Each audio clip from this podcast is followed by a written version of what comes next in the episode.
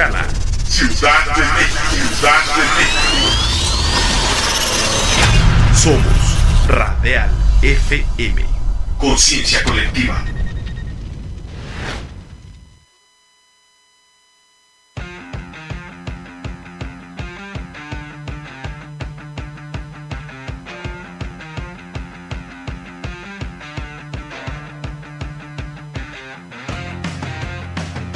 Conéctate a la música alternativa de toda la geografía de habla hispana en Antena Iberoamericana. La música alternativa según nuestra cultura.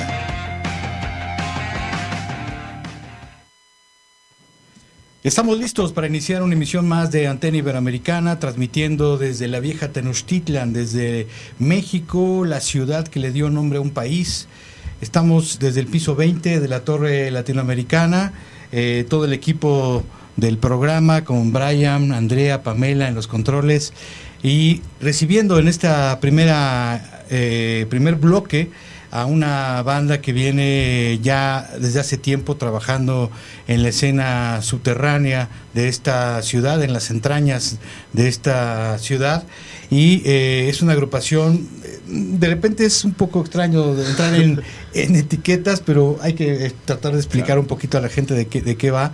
Eh, creo que podría caber la etiqueta de, de una banda electro que tiene pues muchas influencias de las cuales ya nos van a nos van a hablar, para una banda para la cual es muy importante el performance, la actitud, eh, aglomerar una serie de ideas y presentarlas en, bloques contundentes, ¿no? Eh, ya nos irán platicando un poco cómo va este proceso. Virgen, Virgencia Mesa, les damos eh, cordialmente la bienvenida a este programa.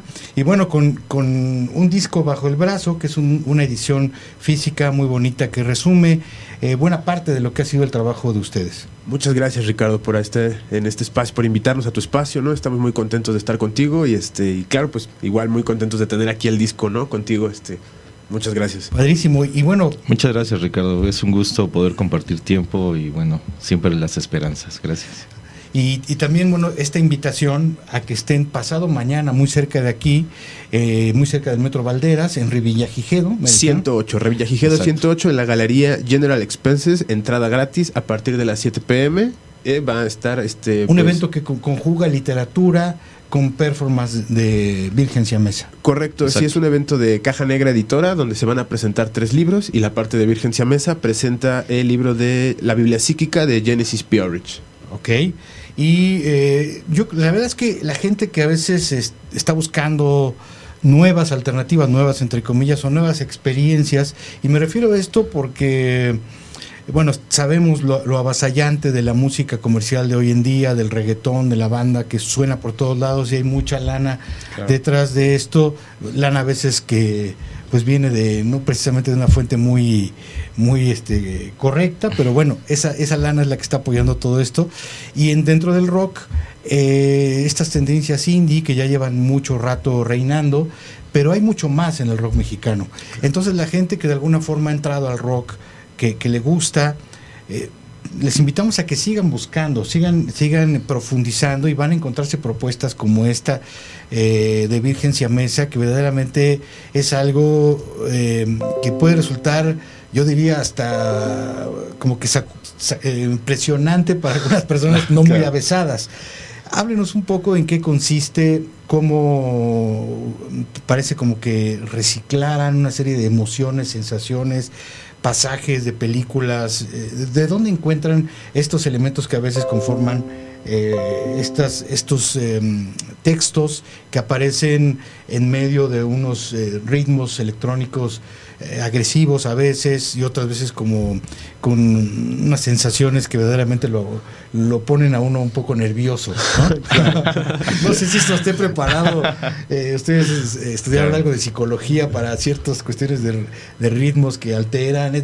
¿Cómo, ¿Cómo funciona este concepto? ¿Cómo nace y cómo evoluciona? Bueno, pues ambos somos comunicólogos no nos conocimos cuando hicimos la carrera, fue por separado, pero ambos estudiamos esa carrera, Ciencias de la Comunicación, que ya está desapareciendo, ¿no? Me parece ya está extinguiéndose como tal, se ha transformado en, otra situación. Eh, sin embargo, este como bien lo dices, no hacemos nada nuevo como tal, porque nada es nuevo, todo es reciclado, pero al final sí creemos firmemente que en este país faltaba eh, o faltan proyectos que conceptualicen más fuerte, ¿no? O sea, hay muchas propuestas, infinidad de propuestas, pero hay poco concepto. Hay gente que está haciendo cosas, pero creo que le está metiendo muy poca idea a, sus presentaciones físicas, ¿no? A sus artes, a sus pósters. Sí, todo lo dan en la música. Y está bien, se vale. Nosotros digamos que la música, por supuesto que nos importa mucho, pero no, creemos más en el concepto. El concepto para nosotros es eh, más del 50% de nuestro proyecto, ¿no? Y es de donde tratamos de dar ese, ese golpe contundente, ¿no? Ese, ese mazo que azota de alguna forma eh, la eh, estridencia musical de la escena mexicana, ¿no?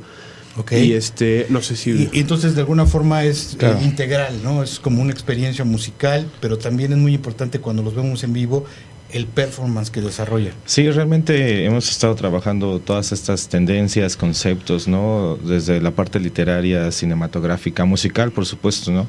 Y que al final de todo se hace una amalgama muy fuerte, ¿no? Muy ácida también, muy industrial, muy punk, muy, muy de todas estas corrientes alternativas y también muy híbrida, ¿no? ¿no? Muy híbrida porque justamente tenemos como toda una influencia muy, muy vasta. Entonces, esa influencia vasta tenemos que aterrizarla, tenemos que plasmarla y liberarla, ¿no? Entonces, Virgen Mesa se vuelve una parte de un ente catárquico, ¿no? Una catesis sonora muy fuerte que al final, pues a nosotros es también expresarnos, ¿no? Y a través de esa expresión, pues obviamente manifestar todo lo que traemos adentro. Entonces, eh, realmente Virgen Siamesa se vuelve pues una entidad, ¿no? Apócrifa, se vuelve una entidad de dos caras, se vuelve una entidad que justamente pues juega con toda esta parte también del presente, ¿no? Y que cada quien puede interpretar de acuerdo a sus propios demonios también, sin duda, claro, sin esta energía que viene. Eh, por cuestiones que ustedes conocen de, de, las políticas a veces que tiene YouTube y Facebook y demás, no podemos poner una canción completa, pero vamos a escuchar un fragmento de una de las canciones que vienen incluidas en esta recopilación, por llamarlo así, de este retrato de lo que han desarrollado el grupo. Por ahí eh, avísenme cuando eh, estemos escuchando algo, por favor. Eh, ahí, ahí tenemos. Arráncame las piernas, arráncame los brazos, que tengo gangrena, gangrena. Ahí está, e, este, estos ritmos eh, y bueno, estas eh, ideas que, aparecen. Eh, ¿Cómo surgen estas eh, ideas? ¿Cómo van escogiendo esto que ustedes sienten que está transmitiendo verdaderamente la energía que ustedes quieren? Y también este proceso de, estar viendo películas o, leyendo y, de repente encontrarse con fragmentos de cosas que les gustan y canalizarlas o, reciclarlas en las canciones. ¿Cómo se dan estos procesos? Pues se vuelve un pensamiento libre, ¿no? Existencialista, beat, o sea, realmente tenemos como una influencia muy vasta, ¿no? Creo que siempre hemos estado como interesados en la literatura desde una parte subterránea hasta comercial. Entonces, obviamente esa es una influencia, pero directamente todo viene desde el éter, ¿no? Viene desde nuestra alma, desde nuestro pensamiento. Siempre he sido, o hemos sido, mejor dicho, un críticos, ¿no? Entonces realmente sí generamos esta influencia, pero realmente viene toda una evolución, ¿no? Y un proceso artístico para poderlo plasmar y ser más directo con nuestras letras, ¿no? Pero sí, justo, bueno, ahorita que escuchamos este fragmento de desecho, pues tiene que ver obviamente con, una parte del alma, ¿no? Una desfragmentación, claro. Desde un punto, pero desde otro, o sea, puede ser una pues otra eventualidad, ¿no? Realmente, porque era en directo, ¿no? Son grabaciones en directo, ¿no? Donde realmente estamos sintiendo toda esa energía y es un vaivén que realmente rebota por el lugar en donde estamos, ¿no? Claro. Al final, este, cuando decidimos hacer este proyecto, eh, te lo juro, sin exagerar, en cuestión de una semana teníamos ya la idea de cómo iba a ser el disco, la portada, el concepto, todo, porque al parecer este primer disco fue algo que preparamos sin querer eh, durante 30 años. O sea, 30 años, o sea, antes de conocernos incluso sabíamos las cosas que deseábamos y pues también fue esta cuestión de encontrar en algún momento pues un, colaborador con el que se pudiera gestar esto, porque bueno, ambos hemos tenido muchos proyectos anteriores, pero hasta que nos conocimos pudimos como que sintonizarnos y sincronizarnos de alguna forma como para decir sí. Esto, tú también, wow, por supuesto, vamos a hacerlo, ¿no? Entonces este disco salió pues a partir de unos 15, 16 performances que hicimos, ¿no? Y donde fuimos eh, creando poco a poco estas canciones y dijimos, pues ya está, el disco va a ser en vivo, ¿no? Y lo que decía Ulises hace rato, que era un concepto apócrifo, nos fascina lo apócrifo, como, o sea, estos textos eh, sagrados eh, no considerados, ¿no? Entonces nosotros nos consideramos igual como estos, Sí, sí, sí. eh, proye- este proyecto sagrado de la escena mexicana no considerada, que para muchos somos unos farsantes. ¿Por qué? Porque dice el disco que empezamos en 1988 y en 2020. o sea, este disco según abarca 30 años de carrera, ¿no? Sin embargo, pues nosotros ambos nacimos en el 88, ¿no? O sea, entonces, de alguna forma es un concepto real, ¿no? Porque si nos ha preguntado gente, ay, en el 88. ¿A poco así? Pues no seas soquete, güey. Tenemos- o sea, no, no tengo 70 años, ¿no? O sea, ¿Sabes qué me recuerda? Digo nada que ver, pero me recuerda al primer disco de los Toreros Muertos que se llamaba Ok. 30 años de éxito. Sí, ¿no? Y sí. era el primer disco. El primer, y tal claro. cual había gente que lo presentaba, no, esta leyenda del rock en español que tiene 30 años y, y así. y, va, y va por ahí, ¿sabes? Porque Sí, si sí, esperamos como que eh, 50, 60, 70 años cuando los medios digitales caigan, porque esto va a suceder, porque son medios inestables, y pues ya tenemos estos aspectos físicos, ¿no? Materiales que van a confundir a los historiadores, porque los Claro. historiadores no pueden, no pueden con estas cosas, ¿no? O sea, cuando han pasado 50, 60, 70, 80 años, no hay nada en que basarse más que en los objetos Claro, físicos y en las fechas que tienen. ¿no? Totalmente, porque hay gente que se inventa carreras, que se Claro. inventa toda una historia en internet y, Por supuesto. y, y si no tiene un sustento va a resultar falso Claro. o por lo menos cuestionable. Claro, Sí. pues se vuelve un símbolo, ¿no? O sea, la historia es un símbolo. A partir de eso se empieza a generar toda la parte del recorrido, ¿no? Entonces ya tienes aquí el símbolo, ahora invéntale toda esa historia, ¿no? O sea, llénala de toda esa mentira, llénala de toda esa substancia que al final pues te va a dejar algo, ¿no? Claro. Ahora, ¿cuáles son los chamanes que han intercambiado o es, eh, insem- inseminado la cultura subterránea? Como por ejemplo eh, Alejandro Jodorowsky, Kenneth Danger, Madame Blavatsky, Alistair Crowley. Todos ellos están llenos de, de falacia, de bestialidad, Sí. ¿no? De mentiras, ¿no? De charla-. Carlos Castaneda, ¿no? O sea, Sí. creo que hay dos fotos que existen de él y ninguna es la misma persona. Pero, o sea, ¿cuánta gente está basada en Sí, Castaneda, ¿no? sus libros, o sea, sus libros son de- de fondo de cultura económica, ¿no? O sea, porque tiene una importancia muy grande en la cultura, a pesar de que sean charlatanes, ¿no? Alguna forma, sus visiones artísticas han sobrepasado eh, sus vidas ficcionarias, ¿no? Entonces eso para nosotros es muy importante, ¿no? Como que tener muy claro eso y en esos personajes que estamos mencionando son básicamente los que nos estamos basando como para destruir una, una línea del tiempo. Mm, Sí. Interesante. Eh, vamos a, a ver un fragmento de una eh, de, las- de sus actuaciones para que la gente se dé un poquito la idea de lo que es eh, Ahí está ahí. en vivo. Entonces ahí, ahí está esta, esta- este fragmento que bueno de repente nos están switchando en la transmisión y la gente está viendo esto a nosotros eh, para que se den una idea más o menos de lo de que también esta liberación que hacen ustedes en vivo eh, tiene que ver pues justamente con un performance, por llamarlo Claro. de alguna forma. ¿Cómo, ¿Cómo van preparando este performance? ¿Cómo, eh, me imagino que va variando de acuerdo a, a las sensaciones y a las ideas que tengan en ese momento? No siempre es lo mismo porque no se volvería como una rutina, ¿no? Y realmente, como bien lo dicen, es una catarsis. Bueno, pues el performance que estamos presenciando ahorita en imágenes eh, corresponde a la trayectoria del primer disco, que es el que tenemos acá. Digamos que sí hubo diferencias en ese performance, o sea, hubo ciertas variantes, pero realmente fue el mismo concepto y es el que decidimos finalizar y acabar conceptualizándolo en el disco. En el momento que nosotros lanzamos el disco, ese performance caduca, ¿no? Y ya no lo volvimos a hacer. Entonces, el que estamos por estrenar este miércoles O sea, pasado un- mañana. Exacto, es un nuevo performance, es una nueva entidad, ¿no? Y que vamos a estar tratando de, de amalgamar lo que es nuestro segundo disco, que tenemos ya preparado poco a poco, pero pues necesitamos otra vez estos cuatro, cinco, seis, siete performance para ir eh, fomentando cada vez más, mejorando. Ya sabes, hay partes que vamos a ir, seguramente esto no está funcionando, esto nos va muy bien, vamos preparándolo eh, cada vez más y más preciso, ¿no? Y para cuando esté listo va a salir el segundo disco, ¿no? Eh, ustedes como una, un, eh, una propuesta pujante que Sí. tiene ya algunos años trabajando y que han ido consolidando su puesto, ¿cómo ven la historia que ha habido? Ya no remontémonos a la música electrónica, sino digamos a este, a este concepto de electro, que tiene más que ver con, de repente, con el cyberpunk, con lo industrial, con toda esta característica también experimental, ¿no? Que es lo que de repente lo diferencia con la música electrónica como tal, que Claro. suele ser más como orientada al baile o, o- o melódica en algunos Claro. momentos. La escena electro es tiene mucho más este germen que ustedes mencionaban como de punk y como de experimentación.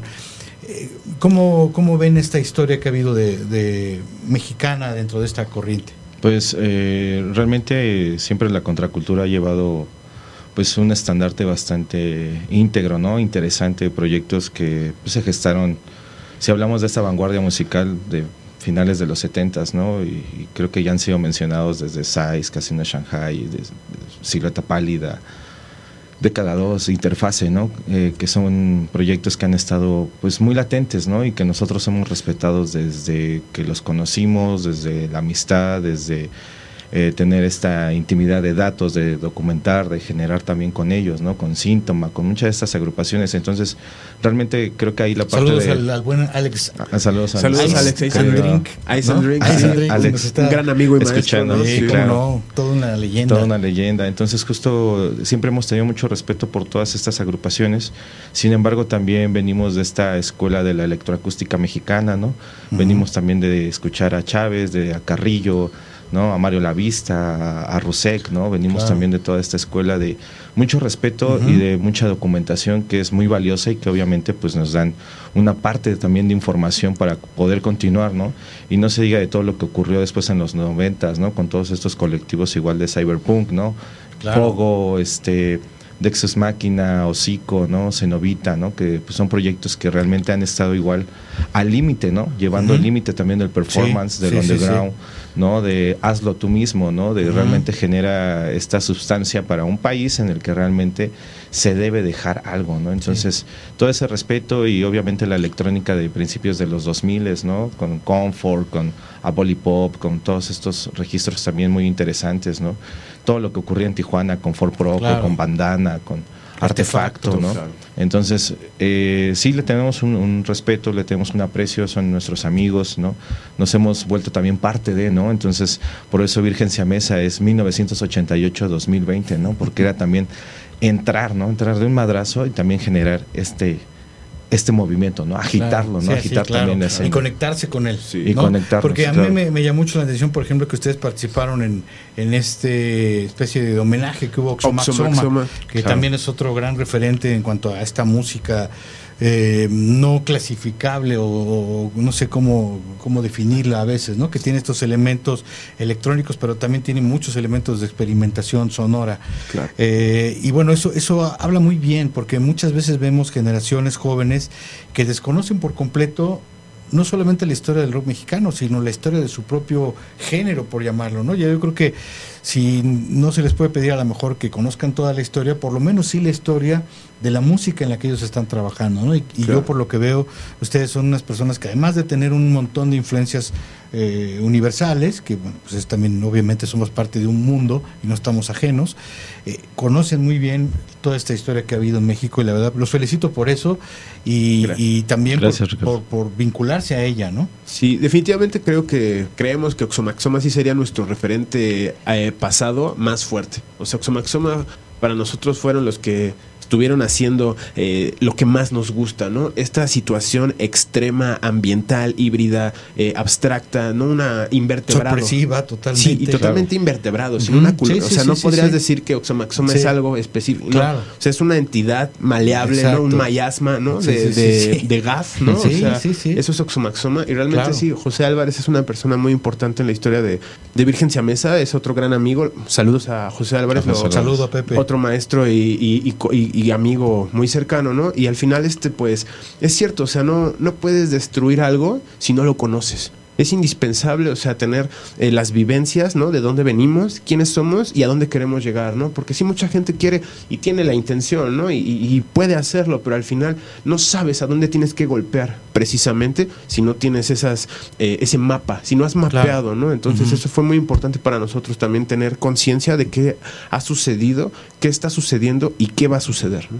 Y en cuanto a sus contemporáneos o proyectos más recientes que ustedes pudieran mencionar o recomendar, ¿no? Este, a mí me llamaría mucho la atención lo, que- lo que ustedes tengan que decir al respecto por todo este conocimiento que tienen de la escena, ¿no? Entonces, si ustedes mencionan algunos, digamos, eh, entidades o proyectos más jóvenes que ustedes, pues quiere decir que son proyectos que a ustedes les vieron algo y habrá que inmediatamente ir a buscarlos para encontrar su música. No sé si hay algunos en particular que Sí, les parezca. Sí, Sí, sin duda. Pues ah, un poquito antes que nosotros, sin duda, pues está, por ejemplo, Doctor Contra, ¿no? Doctor Contra es una entidad más noventera, ¿no? Con la que igual estuvimos trabajando con Oxomaxoma.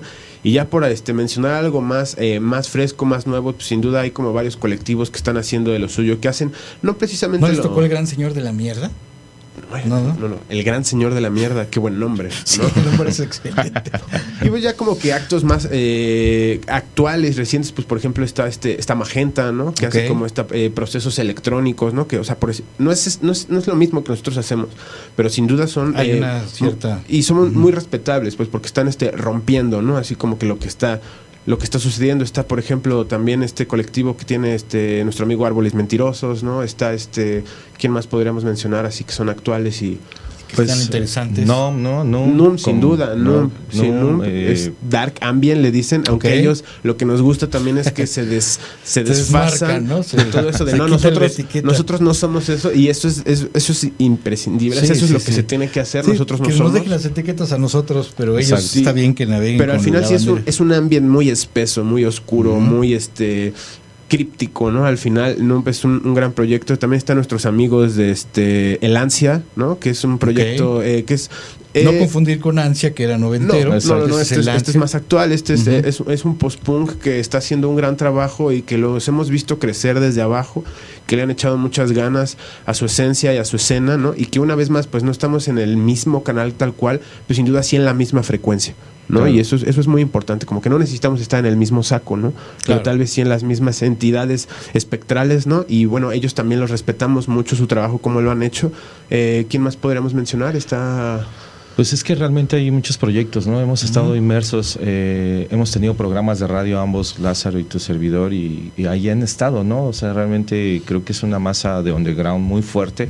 Hay muchos proyectos que justo se hacen adyacentes a esta escena experimental, noisera, industrial, punk, post-punk, ¿no? Electro. Entonces, electro, ¿no? Que justo pues vienen de esta influencia, ¿no? Lo que decía con Doctor Contra, Encefálisis, ¿no? Claro, Eh, Sonosis, ¿no? Como todos estos proyectos que han estado muy latentes y que obviamente te van marcando, ¿no? Entonces sería como eh, ahorita ponernos a, a reseñar una lista sería Sí, bueno, ya, que ya dieron varios largo, nombres, ¿no? Pero yo creo que ahí hay ya- varios ya nombres ahora, claves Digo, que para los que sean totalmente Claro. neófitos, ahorita ya se llevan una cartografía bastante amplia, Claro. digamos, desde los orígenes que mencionaron, desde finales de los 70 mediados de los 70 hasta lo que es ahora, ¿no? Claro. Que, sí es una escena viva, es una escena de gente inquieta, que no está buscando es, que lo que parece que muchas bandas de repente, hoy, de un tiempo para acá, está vol- tener muchos likes, tener como una proyección comercial, sino están buscando verdaderamente un ejercicio en donde les, que les permita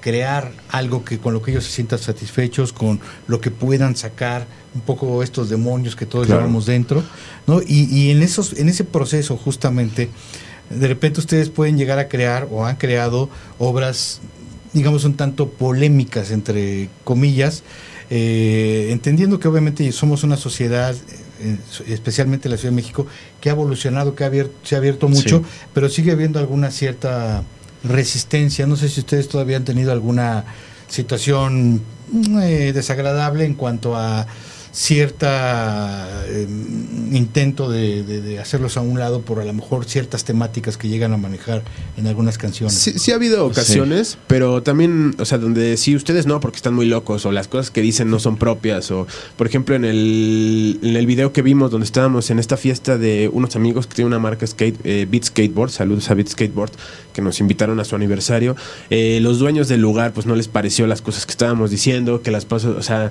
y, y bueno, al final pues este es comprensible, son lugares comerciales y todo, pero también hay, hay un punto muy importante que está sucediendo hoy y que es una bella época para ser artista musical que, por ejemplo, hace no sucedía hace 20 años, 30, mucho menos 40, que hoy el artista tiene que hacer todo. Hoy no puedes dejar así como, ah, este es mi manager, este es mi disquera, esta es la gente que me maneja mi publicidad. Eso ya no existe. Ahora tú tienes que hacer todo.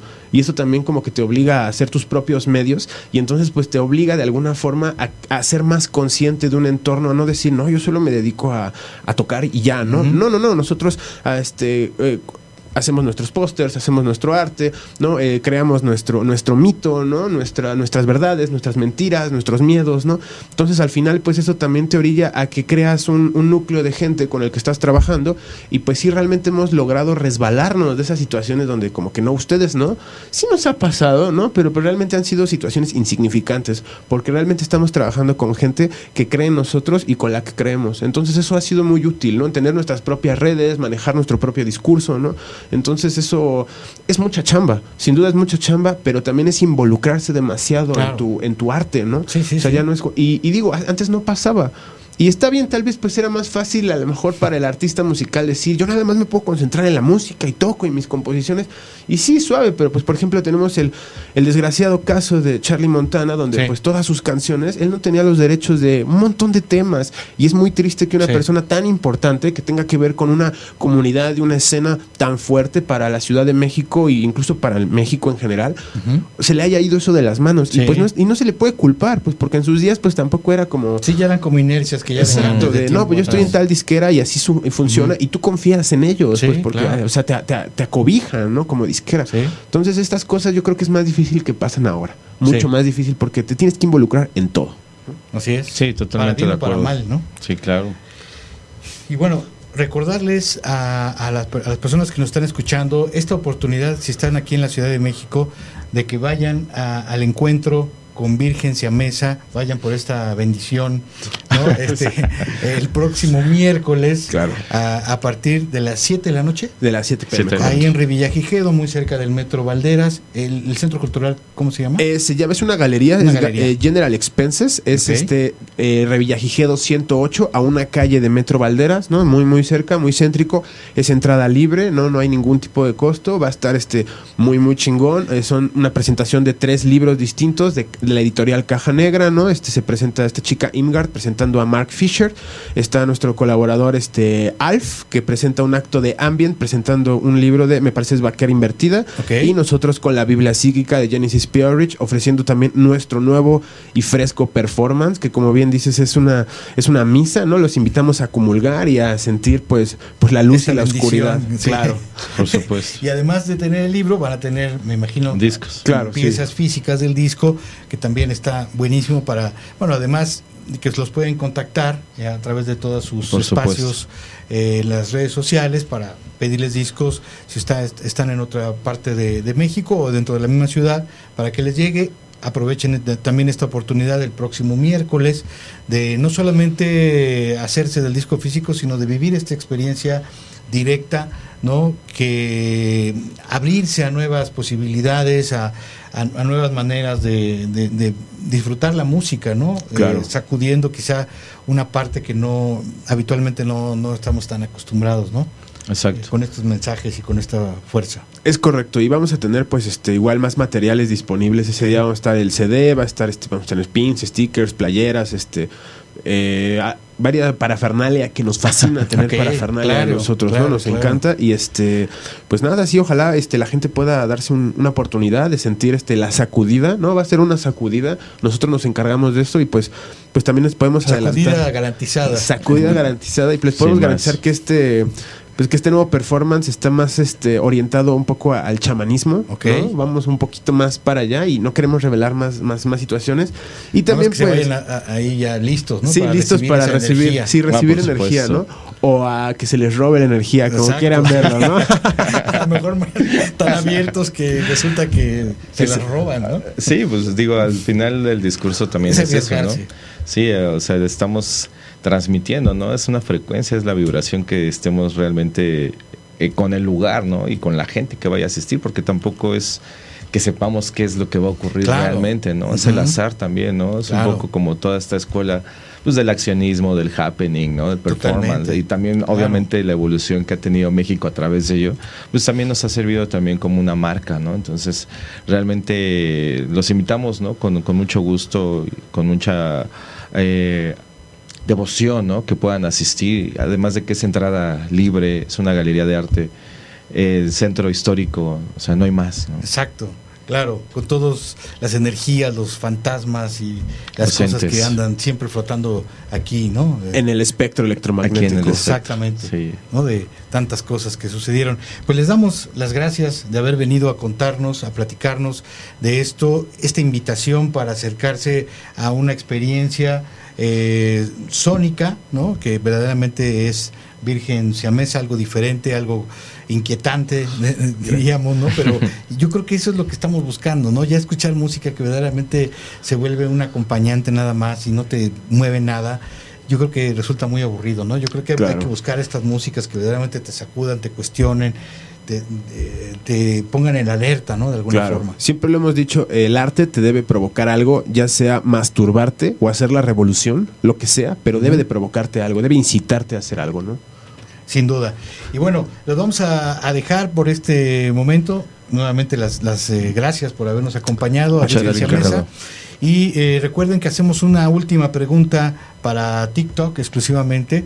Una pregunta que tiene que ver con la música, pero que también tiene que ver con otras cosas un poco candentes. Venga. ¿Ya? Entonces, eh, vamos a hacer un corte y regresamos a otro bloque en este programa llamado Antena Iberoamericana, en donde también, pues bueno, eh, recordamos a Marciano Cantero, que fue uno de los artífices del llamado boom del rock en español, que en 1900, finales del 86 se lanzaron estos discos y en 87 se dio ya este boom que transformó para siempre la historia del rock en español en el sentido de que lo volvió masivo, lo volvió popular y bueno, en esas andamos, de quererlo todavía mantener amplio y lo más eh, incluyente posible. Perfecto. Perfecto, Ricardo.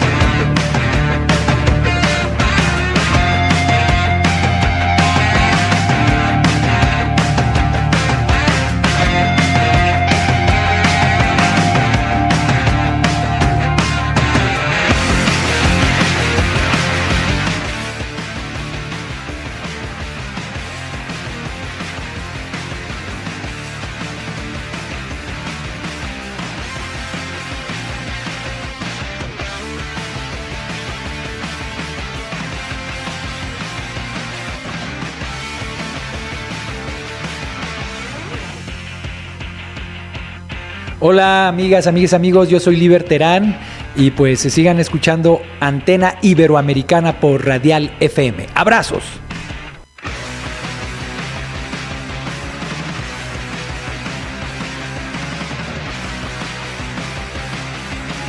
Nosotros somos los tranquilos. Sigan escuchando Antena Iberoamericana en Radial FM.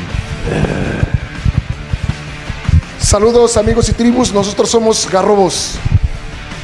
Conéctense a la antena iberoamericana a través de Radial FM. Síganos escuchando. Hola, ¿qué tal? Soy Pascual Reyes, cantante San Pascualito Rey, y un saludo a todos los que escuchan Antena Iberoamericana aquí en Radial FM.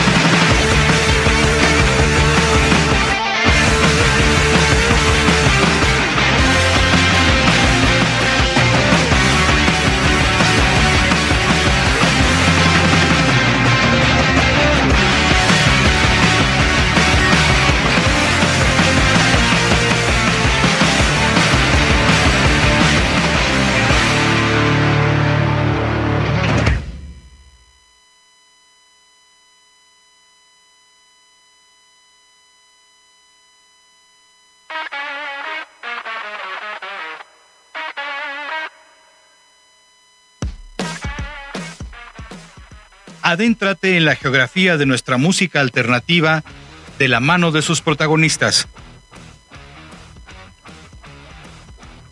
Todos los lunes y miércoles a partir de las 2 de la tarde en Antena Iberoamericana por Radial FM.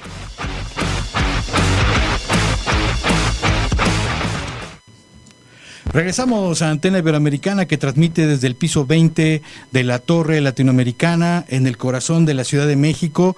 Y bueno, ayer fue un día especial, ayer y hoy se está conmemorando un aniversario más de aquel maravilloso festival de Avándaro, eh, realizado en 1971 eh, en septiembre, justamente 11 y 12 de septiembre de 1971. Y bueno, aquí, antes de presentar al, nuestro invitado, y ya lo platicaremos también, yo no estoy para nada de acuerdo en que se, como se ha manejado, o algunas gentes han manejado, que el 11 de septiembre tenga que ser el Día del Rock Mexicano, por la sencilla razón de que para muchos es el día de Avándaro, es el día de recordar a Avándaro. Yo creo que podemos escoger otro día perfectamente para celebrar al rock mexicano en su conjunto, pero no sustituirlo por este recuerdo que debe tener, que no debe olvidarse nunca, que es este Festival de Avándaro que marcó un hito en la historia de nuestra música. Y para hablar justamente de, de esto, tenemos a Víctor Moreno, un querido amigo, músico, y que además le tocó vivir en primera fila a el Festival de Avándaro. Ya tuvimos el gusto de platicar en alguna ocasión en la Fonoteca Nacional de México. Se creó un documento con toda la memoria que, nos contó Víctor en aquella maravillosa sesión que ya está resguardado por la institución, pero bueno, el día de hoy vamos a tratar de rescatar algunas memorias. También, Víctor, bienvenido. Muchas gracias, buenas tardes. Aquí estamos este, nuevamente frente a estos micrófonos, pues para compartir lo que me quieras preguntar, lo que quieran saber el tiempo no nos va a alcanzar, pero vámonos rápido. Sí, exactamente. Pues bueno, eh, una pequeña introducción, eh, Víctor, eh, desde entonces ya tenías una banda que se llamaba Iguana, que creo que ese año, un año después, sacó un LP con RAF, que era una de las disqueras que apoyaba en aquel entonces fuertemente el rock mexicano, pero te tocó jugar un papel diferente en, en Avándaro, ¿no? Eh, digamos que, bueno, ya sabemos que todas este, estas leyendas en torno a cómo se conformó el cartel, que si iban a ser cuatro grupos y luego se amplió hasta una lista enorme, que si eran amigos de alguien, que si hubo un representante que metió a sus bandas, todas estas historias que se han tejido. el chiste es que se conformó el cartel de alguna forma. Este, obviamente hay grupos ahí que eran muy importantes y que debían haber estado, otros tantos que, bueno, pues les tocó participar, ¿no? Y en el caso en el caso tuyo de Iguana, tú tenías una, una banda ya desde entonces. No, eh, no, este, perdón, eh, hay que aclarar esa parte. No, no, no, yo no tuve nada que ver con Iguana. Iguana es la banda de los hermanos este, Miranda, okay. el Cartucho y Rafa. Y yo, eh, yo ya traía la inquietud de convertirme en músico, de hacer mi propia banda. Pero como todavía no se habían dado las condiciones, aun cuando ya teníamos escogidos a quienes íbamos a, a hacer ese grupo, se me dio la oportunidad de trabajar con una agrupación legendaria que se llamaba El Ritual. Entonces ellos me invitan, a participar haciéndome cargo de su equipo, lo que coloquialmente se conoce como secre y que ahora muy rimbombantemente les llaman rodis. Sí, o sea, que estamos tan americanizados. en fin, como sea, el punto es que este, todos los grupos necesitan gente así. Yo pienso que en alguna medida, y sin falsa modestia, al ritual le sirvió mucho que yo trabajara con ellos, que yo estuviera ahí, porque yo no pensaba como totalmente como secre, sino como músico. Yo entendía sus necesidades y sabía lo que, lo que querían, a dónde querían llegar. Entonces yo hice mi aportación y de hecho, incluso este, por algo meramente circunstancial, participé en la grabación del disco en una pieza que se llama Satanás, de ese disco legendario del ritual. yo en el inicio de esa pieza yo hago el órgano, porque Martín Mayo, que era el tecladista de ellos y que ya falleció, eh, él toca ahí el piano. Sí, fue cuestión técnica que, que no se podían grabar los dos instrumentos al mismo tiempo por limitación de, de canales. Más bien, no es que no se pudieran, sino que tenía que ser así, simultáneo. Bueno, entonces el caso es que por esa razón yo fui a parar a Vándaro, porque en ese momento el ritual era uno de los grupos que pertenecían al establo de Armando Molina. En paz que, descanse. que en paz descanse.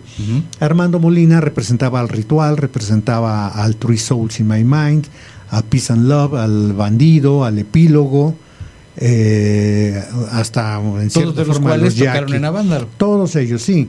Mira, es una cuestión muy, este, muy, muy, ¿cómo te diré? Este, cuestionada, ¿no? Finalmente cualquier otro hubiera hecho lo mismo. Claro. Él- y además él- ha pasado de ahí para acá, ha pasado Y deja de todas eso. las veces. Finalmente, independientemente de todos esos grupos que él llevó de su, de su camada, eh, eran buenos, Claro. todos eran buenos grupos, Sí. todos eran de músicos ya comprobados, este, que venían de gru- agrupaciones previas, muchos de aquí de la Ciudad de México. Y que varios de ellos sí eran referenciales de lo que era este nuevo movimiento de rock mexicano. Por supuesto. A mí me interesa mucho esta parte que tú viviste muy intensamente Sí. también como melómano, esta transición de la que, vuelvo a repetir, es muy interesante. Eh, se ha hablado mucho de este boom del rock and roll mexicano que se dio justo en el 60 con la edición de tres discos, es. Los Rebeldes, etcétera.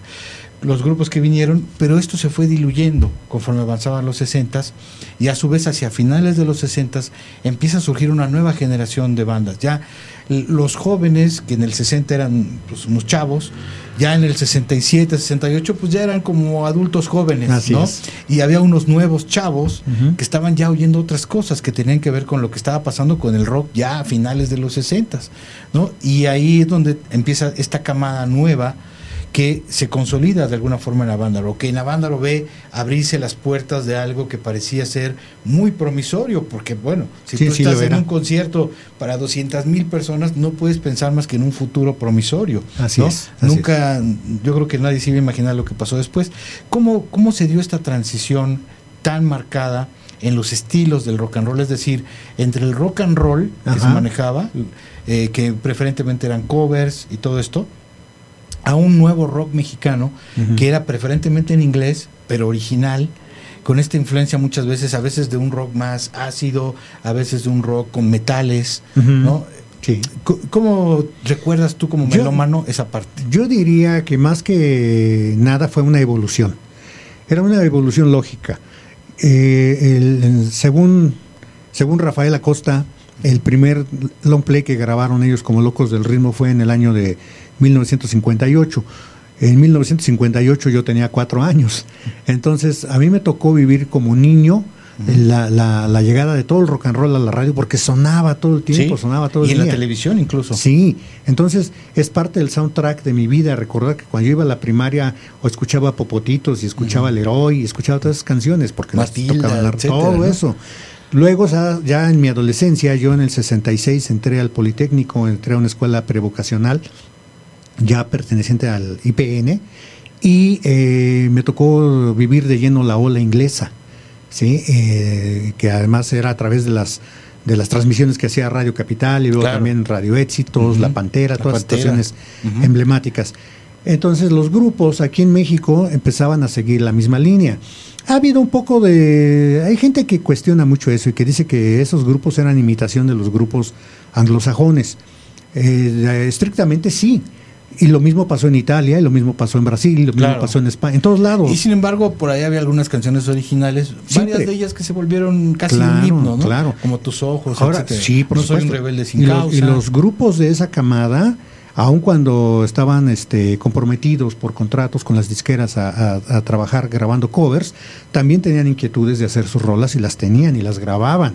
Y había en sus discos metían cada que podían una o dos de sus canciones. es. Y que se hubieran metido más si no hubiera si habido les hubieran esta- dado chance, claro. Exacto. Y después este ya vinieron grupos como Los Aliviadores, que hicieron un long play en el año 67 completamente de rolas originales. En el siguiente año Los OVNIs con su disco Hippies y así sucesivamente La Máquina del Sonido, que era Claro. donde cantaba Armando Molina. Exactamente, sí. Y todos son discos muy buenos y sobre todo muy interesantes. A la perspectiva del tiempo los escuchas y más uno con, con la mentalidad de músico que ya sabes qué hace el baterista, qué Así hace el tecladista. exacto. Dices, qué buenos trabajos, qué buenos trabajos estaban lográndose. Entonces llega la explosión. Llega la explosión con este movimiento al que se denominó como la onda chicana. Y todo fue... Extrañamente, porque Sí. realmente no eran chicanos, venían de Tijuana. No, ¿a quién sabe a quién se le ocurrió acuñar el término? Basándose en el hecho de que se trataba de grupos mexicanos cantando en inglés. por ahí, ¿verdad? Por ahí y por ahí también se cuestionaba que, que, si, que si eso era rock mexicano. Todo lo que se hace en México es mexicano. Y a final de cuentas podemos hablar también de que se trataba de mexicanos haciendo rock. ¿sí? Y finalmente, bueno, pues ahí teníamos ya una explosión que inició en la radio. Yo recuerdo perfectamente el impacto que causó la revolución de Emiliano Zapata.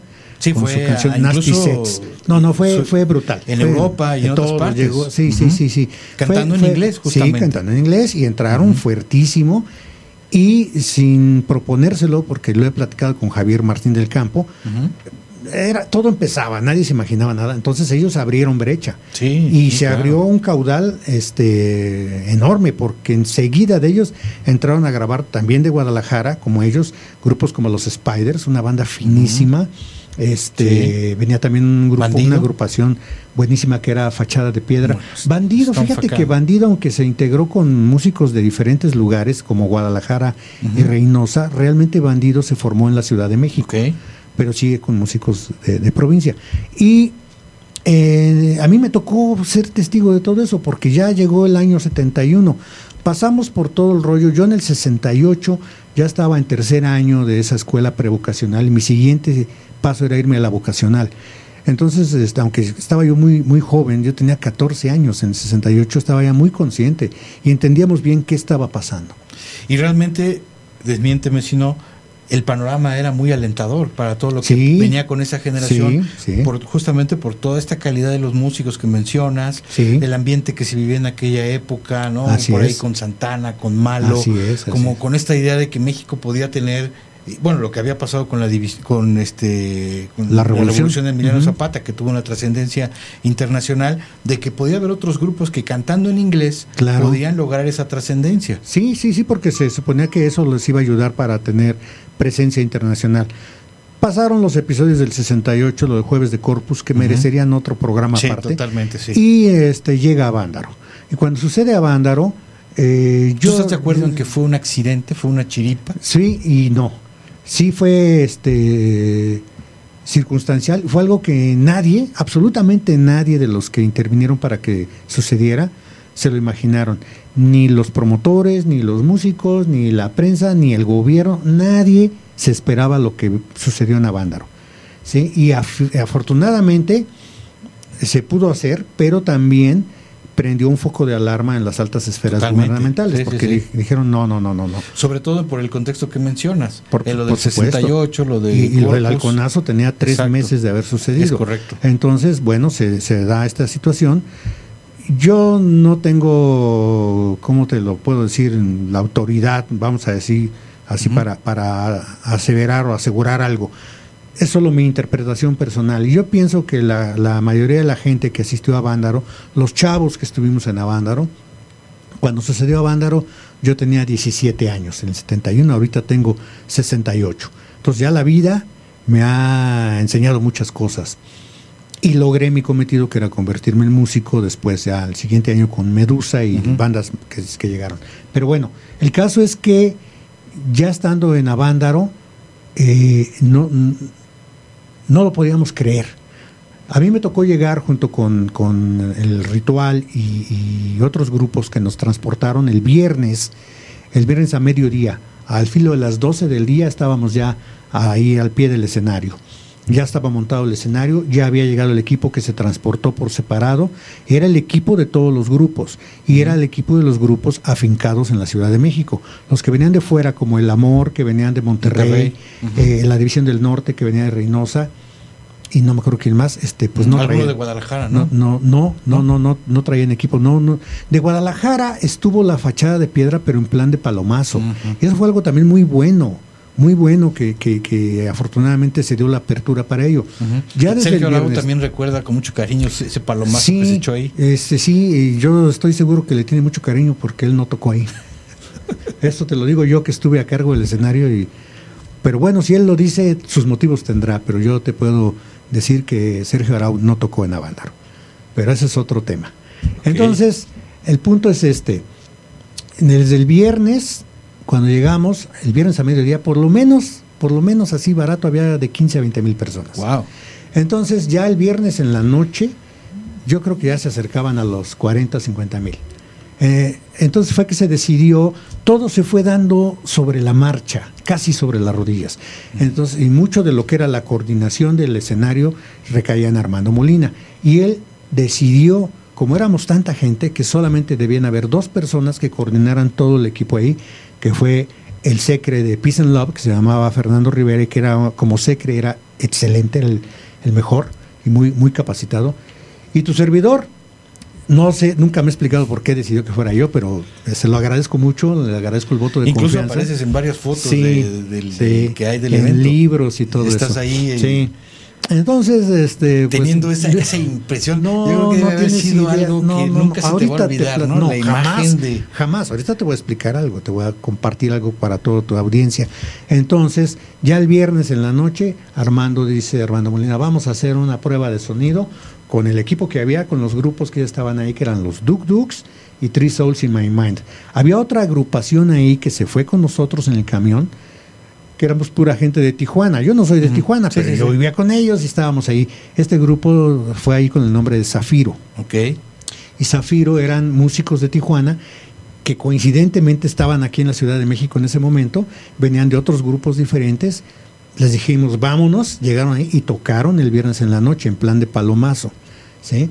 Entonces, el, el palomazo del viernes en la noche fue Duk Dukes, Zafiro y cerró Souls in My. Y fue increíble, fue increíble. Todos. Porque como que- decías, ya había 40 mil personas Sí, ahí. ya todo el mundo estaba eh, efervescente, ¿no?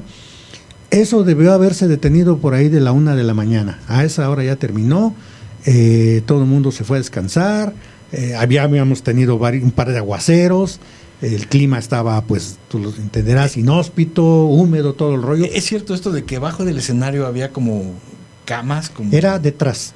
Detrás del escenario se nos dijo que se iba a habilitar un área para que los músicos, era el backstage. Ok. Sí lo era. Pero a final de cuentas pasó lo que siempre pasa en nuestro México lindo y querido. Había un descontrol absoluto, mucha desorganización y ahí había muchísima gente que no tenía nada que hacer. E- Esa área era para músicos y su personal y la gente de la producción. Ahí había Juan, hasta la señora de las quesadillas estaba ahí. Finalmente yo me bajé a esa hora. Yo sí estaba muy preocupado de que todo funcionara bien y de que no se nos afectara el equipo, sobre todo por la lluvia, que no se fueran Sí, a mojar los aparatos, sobre todo los de bulbos. Ya una vez que revisé y todo, me bajé con la intención de descansar y pues no encontré un solo catre vacío. Todos ya estaban ocupados y Por quién ya- sabe quién. Sí, sí, en fin. Sí, sí, sí. Y pues ni a quién Claro, sí, Yo me envolví en un jorongo, me senté entre dos catres, no sé, a las 2 de la mañana y desperté como a las 6 cuando ya estaba amaneciendo. Yo estaba, cuán largo soy, en el lodo, ahí metido en el lodo, ahí todo mojado y tratando de Porque, descansar. eh, descríbenos un poquito. Sí. Eh, Lo que había delante del escenario era pasto, en su Sí, mayoría, sí, pero sí, sí. había partes lodosas por la- por esta lluvia que estaba cayendo. por supuesto, no, y la lluvia era tan, tan recurrente, tan, tan Continua. intensa, que era inevitable que se formara el lodo. Entonces ya había partes que ya, este, no sé si ya estaban así o también por la afluencia de tanta gente, pues se fueron desbrozando y ya no había pasto y se volvió lodo, ¿no? O- Eh, otra cosa sí. que me gustaría preguntarte, perdón que Sí, de sí, repente sí, te no, no, interrumpa. por favor. El, debe- me imagino que debe haber sido, utilizaste hace rato y tú una palabra de, de preocupante, ¿no? La cantidad de gente que había era como un polvorín. Es decir, Sí. si alguien de repente echaba un cerillo, podía haber pasado algo terrible, Sí, ¿no? Sí. Que bueno, están estas crónicas que según ellos, estos alarmistas y amarillistas y que iban como una línea, yo siento que ya venía un poco este reflejando esta idea del gobierno de, Sí, claro. de ensuciar todo Sí. lo que había pasado para luego tener el pretexto de reprimirlo porque Así les es. dio miedo, como lo, lo mencionaste, ¿no? Esta reunión tan amplia en un contexto como el que estábamos describiendo de movimientos juveniles, etcétera. Así es. Eh, entonces, pero sí había un riesgo de que de repente a lo mejor hubiera algún conflicto, Sí. un enojo por parte de la gente. Yo, yo pensé que había- en algún momento alguien iba a, a- a- a- a levantarse, a hablar en contra del gobierno, a pedir este que nos volviéramos bolcheviques. o sí, algo sí, así, sí, ¿no? o que de ahí se fueran hacia Palacio no. Nacional Eh, o no, algo no, así, no, ¿no? no. Realmente la gente estaba allí por el rock. Claro. Esa es la realidad. Y eso es lo que ha recogido un poco estas mini entrevistas o estas es. cosas.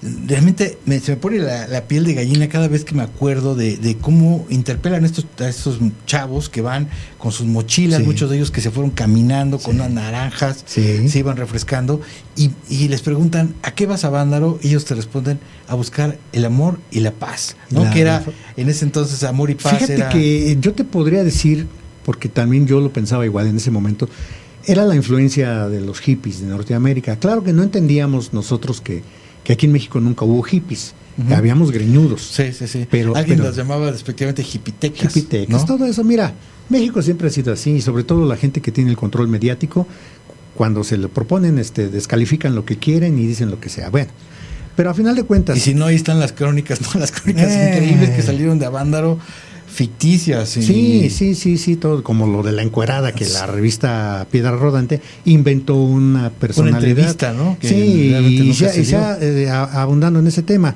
Se, se ha dicho por ahí hay unos trabajos muy buenos al respecto de Federico Rublí donde él este menciona cómo localizó e identificó identificó quién era la encuerada de Vándaro. Ok. Antes de que se me olvide, eh, que eso quizá lo pude haber dejado al final, pero que quiero mencionártelo porque creo que es algo muy importante para toda Sí. la gente que quiera verdaderamente saber más de lo que ocurrió en Avándaro. ¿Cuál es, tú que estuviste allí y que has leído pues estos libros y estas, eh, estos trabajos que se han hecho, cuáles considerarías como dos o tres de los de las referencias que logran acercarse mucho más a lo que realmente ocurrió en Avándaro desde Sí. tu punto de vista? Eh, yo diría primordialmente los, li- los libros que ha hecho Federico. Federico Rublí, uno se llama Estremecete y Rueda, y el otro es el que hizo junto con Graciela Iturbide, el de las fotografías que se llama Estuve en Avándaro. Eh, también los, los menciones que hace Federico Arana en su libro de ¿cómo se llama? Guaraches de Azul. Azul. La misma Tere Estrada, que hizo un libro muy bueno acerca de las mujeres en el rock, también aborda el, el episodio de Avándaro. Y se me está, ah, el libro Nosotros, es el libro que surgió un año después. eh, Que trae eh, un prólogo de Sabludowski, Así si es, un libro auspiciado por Humberto Rubalcaba, que al siguiente año 72 él, se, él, él vino a ocupar el lugar que dejó Armando Molina y representó a muchos grupos de ese momento, entre ellos a Medusa. Que era tu banda que hiciste después de- Él fue el que perpetró la idea del rock sobre ruedas y otras cosas. Pero bueno, me regreso a Vándaro. Entonces, ya estando nosotros ahí el sábado en la mañana, yo despierto al- así saliendo el sol y pues sí, con todo el malestar, el frío, Sí, la sí, humedad, todo el Que no rollo. descansaste bien Me además. subo al escenario a revisar otra vez. No eran todavía ni las 7 de la mañana, tal vez seis y media, el sol ya empezaba a salir. Y no, yo me fui de espaldas. Ya desde el escenario tenía una perspectiva muy amplia y enfrente de mí había una completa y total aldea. Una aldea que yo calculo mínimo había 50, 60 mil personas o más. Una aldea donde se veían un montón de casitas hechas con plásticos, con cobijas, con ramas, fogatas. No, no, no, no, dices... Pero pacífica. Por ¿no? supuesto, total y absolutamente en paz. Esa convivencia Y, y- con la y música. ahí fue donde a mí en lo personal ya me empezó a caer el 20 y dije, no, esto ya es otra cosa. Sí. Veníamos de, de las tocadas de todos los fines de Sí, semana, claro. los hoyos, que, que cuando mucho, es que en el lugar más grande le cabían dos mil personas, tal vez tres mil, pero no Esto ya más. era- Había- hubo una- un pequeño antecedente previo en ese mismo año, a principios del año, que fíjate que el mismo gobierno del Distrito Federal, como se llamaba entonces, Sí. organizó un concurso de rock y lo hacían todos los domingos en Chapultepec, a un lado del Museo de Antropología. Y ahí llegaban grupos a tocar, este, a presentarse y etcétera. Y, y ese festival, curiosamente, se le conoció después como el Festival del Naranjazo, porque como lo hacían a mediodía y estaba el sol a plomo, llegaba gente ahí a vender naranjas que tuvieron una venta brutal. Y, y si algún grupo no les gustaba, le aventaban de naranjazos. Ese concurso lo ganó una banda que se llamaba White Ink and Mother Art Company, que después se cambiaron el nombre a Y Tinta, Tinta Blanca. Blanca. Y tocaron en Avándaro. Exactamente. Entonces, eso fue el, el- como que fue un primer este presagio, ¿no? Porque ahí se juntaban, no sé, banda esta del mil de personas. Sí, sí. Entonces, total.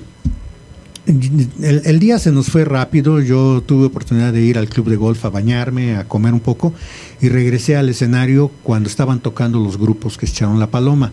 Eso fue el sábado. Y el sábado los que tocaron fueron este Fachada de Piedra, excelente banda de Guadalajara, eh, los Soul Masters, una banda también de aquí de la Ciudad de México, y la Sociedad Anónima. Ellos terminaron al filo entre 4, 4 y media de la tarde, 5 se detuvo todo y a prepararnos, porque a las 8 arrancaba el festival. Y entre las 5 y las 8 nos volvió a llover bien bonito. ¿sí? Yo, nada más un, apunte. Cuando este, esta impresión tuya me quedé mucho con esta idea de cuando tú subes nuevamente al escenario ya, ya hay más de 50 mil personas. Inevitablemente debiste haber pensado en gusto. Sí, por supuesto. Ya desde antes alguien lo mencionó y decía, ay, a ver si, si eh, se nos arma esto como un gusto y todo, pero había escepticismo, ¿no? Pero ya al ver esto dije, sí, ya, ya estuvo. Esto es como Woodstock. En ese inter, entre las 5 y las 8, que estábamos reconfigurando todo en el escenario, empezaron a volar los helicópteros, esos que se ven en las filmaciones, y que no sabíamos de qué se trataba. Detrás del escenario había soldados que estaban prácticamente afuera de la vista del público, pero ahí eran un promedio de unos 50, armados, y todo el rollo. Pero nunca hicieron nada, estuvieron ahí quietos. Finalmente, este yo a la entrada no había revisión, no nada, no, se podía. Cateaba, ¿no? No, no, no, no, era imposible, era muchísima. de hecho, llegó el momento en que ya nadie le pedían boleto. Entonces yo veo a los soldados atrás. sí, completamente. Veo a los soldados atrás del escenario veo los helicópteros volando y dije, puta, nomás en cualquier momento va a salir una bengala, como en Tlatelolco. Sí, sí, sí. Pero no sucedió así. Afortunadamente, sí, me dio miedo, no lo niego. dije, si algo así pasa, aquí estamos servidos en bandeja de plata. Pero digamos que era solo como estar al pendiente de lo ya, que ya se me hacía mucho que, que, que, la gente del gobierno llegara a esos extremos, pero lo acabábamos de vivir. Sí, claro. Sí son capaces. Que estamos viendo sí son capaces. Entonces, este, no, de los helicópteros empezaron a caer unos volantes que yo pensé hacer alguna propaganda de la Liga 23 de septiembre, algo así. Sí, sí, sí. Y no, era un anuncio de la disquera CBS promoviendo el disco de Enigma, etcétera. Y dije, ah, bueno, menos mal, qué bueno. Y de ahí no pasó. Y ya al llegar la noche, al acercarse el momento de iniciar el festival, pues por el sorteo que se hizo a los Duk Duks les correspondió ser el primer grupo, el grupo abridor. Híjole, no vas a acordar. Una de las bandas más emblemáticas que había en ese que Además fue curioso porque los Duk Duks, esa banda ya había hecho su nombre a finales de los 60 y se desintegran. Y para el, evento de Avándaro, coincidentemente, se volvieron a juntar los mismos Duk Duks que en el 68 tocaban en la pista de hielo y todo eso eran los mismos. Claro que en el momento que decidieron volver a juntarse, empezando el año 71, nadie sabía lo de Avándaro. No lo hicieron por eso. Sí, claro. Pero llegaron y tocaron en Avándaro. Los Duk Duks que tocaron en Avándaro eran la agrupación original, la agrupación legendaria. Encabezados por Armando, Armando Nava. claro está. Entonces, al filo de las 8, con mucha puntualidad, alguien al micrófono anuncia, pues señoras, palabras más, palabras menos, empieza esto, el Festival de Avándaro ¡fum! se encienden un par de reflectores que estaban a los lados del escenario y que alumbraban todos esos que se usan para buscar aviones en el cielo. Y este se iluminó todo. Empieza la música, da el primer guitarrazo Armando y la gente no no no no no quiero usar palabrotas, pero de veras debe haber sido no, no, por supuesto y fue algo brutal, para mí fue brutal yo sentí la energía de 200 mil, 300 mil, no sé cuántos habían ahí, que en ese momento explotaron, todos explotaron. Me conmueve, recuerdo que gritaron algo, no sé si gritaron sí, si gritaron yeah, si gritaron chingón, no sé. Pero fue un desahogo, un desahogo de decir, este, nos dieron chance, pudimos, sí, lo logramos. Y en el escenario yo sentí el empuje, de verdad yo sentí el empuje de esa energía de que y dices, no, o sea, me quedé sin palabras, parado atrás del grupo entre los amplificadores y la demás gente que estaba en el escenario, los camarógrafos de Telesistema Mexicano, más técnicos, este, colados, las grupis, todos los que estábamos ahí en el escenario. No, y de repente toda la gente se dejó venir.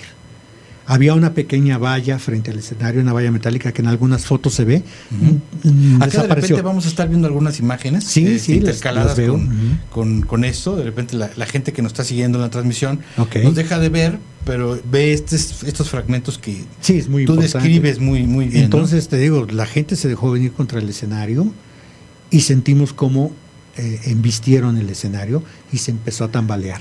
Sentiste una fragilidad también. Sí, ahí, ¿no? como cuando tiembla. Sí, sí, Así sí. se empezó a sentir. Entonces, este, apenas iba Duk Dux como en la segunda canción, tuvieron que detener todo. porque Es que eso también, o sea, estábamos hablando de estos posibles conflictos, incluso internos, de alguna pelea que pudo haber, se pudo haber extendido. Había varios riesgos que no ocurrieron afortunadamente, pero también incluso estos riesgos de por la misma pasión, la- el Sí. mismo gusto, de querer estar más cerca, de Claro. querer, también pudo haber ocasionado alguna Sí, cosa sí, sí. trágica. No dudo que haya habido lastimados, por supuesto que los hubo. De hecho, nos tocó presenciar desde el escenario como este, por arriba de sus cabezas iban pasando a una muchacha que estaba desmayada, porque los servicios médicos estaban detrás del escenario.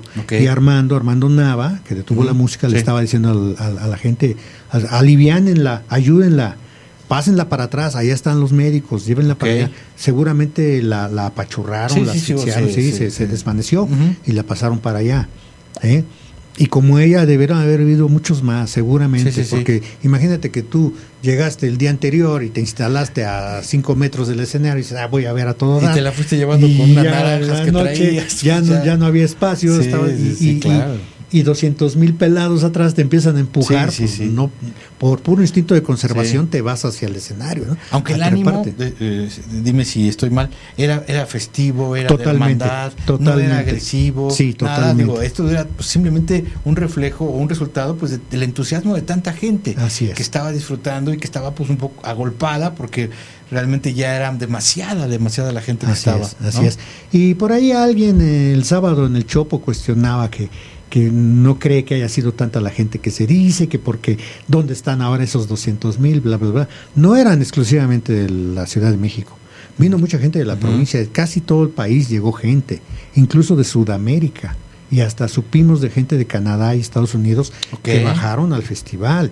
Ponle que han sido poquitos, pero ya juntalos Sí, a todos, sí, son claro. 200, 300 mil. Sí, sí, sí. Total, a final de cuentas eso es estéril, ¿no? Estar discutiendo si, Sí, sí, si eran eran. 180 o si eran 201 o Exacto. 200, no, digo, Y, y dos, era- y fue, dos- fue realmente y algo... dos sin zapatos, ¿no? Sí, exacto. no, no. Entonces digo, sí, este, el, el festival empezó a, a- a- a funcionar con todo y eso.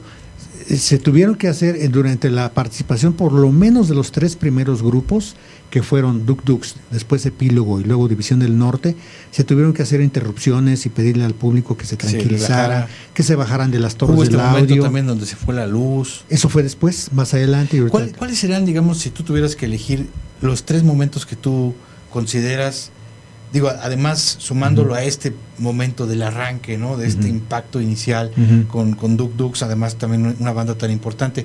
¿Cuáles serían otros tres momentos que tú dirías que son momentos eh, y- que de- para ti son momentos clave, momentos imborrables de lo que fue esta experiencia increíble de Avándaro? Pues, sí, incuestionablemente la actuación de Peace and Love. Cuando toca Peace and Love es el clímax. Se logró el clímax por muchos aspectos. Tenemos el poder. Todo eso, todo eso. Que fue donde vino la- el corte de la transmisión sí, que estaba Sí, haciendo. sí, sí. Pero eh, eh, era algo que ellos ya traían, era Sí, una, sí, sí, digo, este, no fue culpa de ellos. Era un número que ellos que ya no traían muy trabajado en todas sus presentaciones de tocar esa canción y mentarle la madre el que no cante. Pues era ya parte de su Sí, sí, rutina. sí, claro. O sea, realmente ahí fue más la todo estaba intransigencia, siendo- ¿no? De la gente. estaba que- siendo monitoreado y este y, y- y- y esperaban cualquier pretexto para, para empezar a hacer el golpeo. Que ese golpeo realmente tenía fines políticos. Sí. Eso está ahora más que claro. Totalmente. Pero finalmente, este, ese fue uno de los momentos álgidos del festival. No sé, tal vez este. mm, eh, En, en el sentido contrario, uno de los momentos más difíciles fue cuando se fue la luz. Sí, porque que la fue- incertidumbre que debe fue haber durante la causado, actuación, ¿no? fue para durante- todo el staff, para toda la gente. durante la actuación de los Yaqui. Y a nosotros ahí en el escenario, pues nos, nos, nos agarró amarrados de manos, porque nosotros no podíamos hacer nada. Claro. Teníamos que esperar a que las plantas de luz se restablecieran.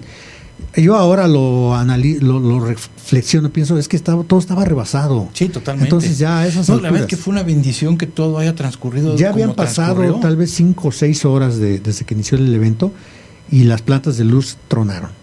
Tuvieron que resetearlas para que volvieran a arrancar, pero eso llevaba un rato.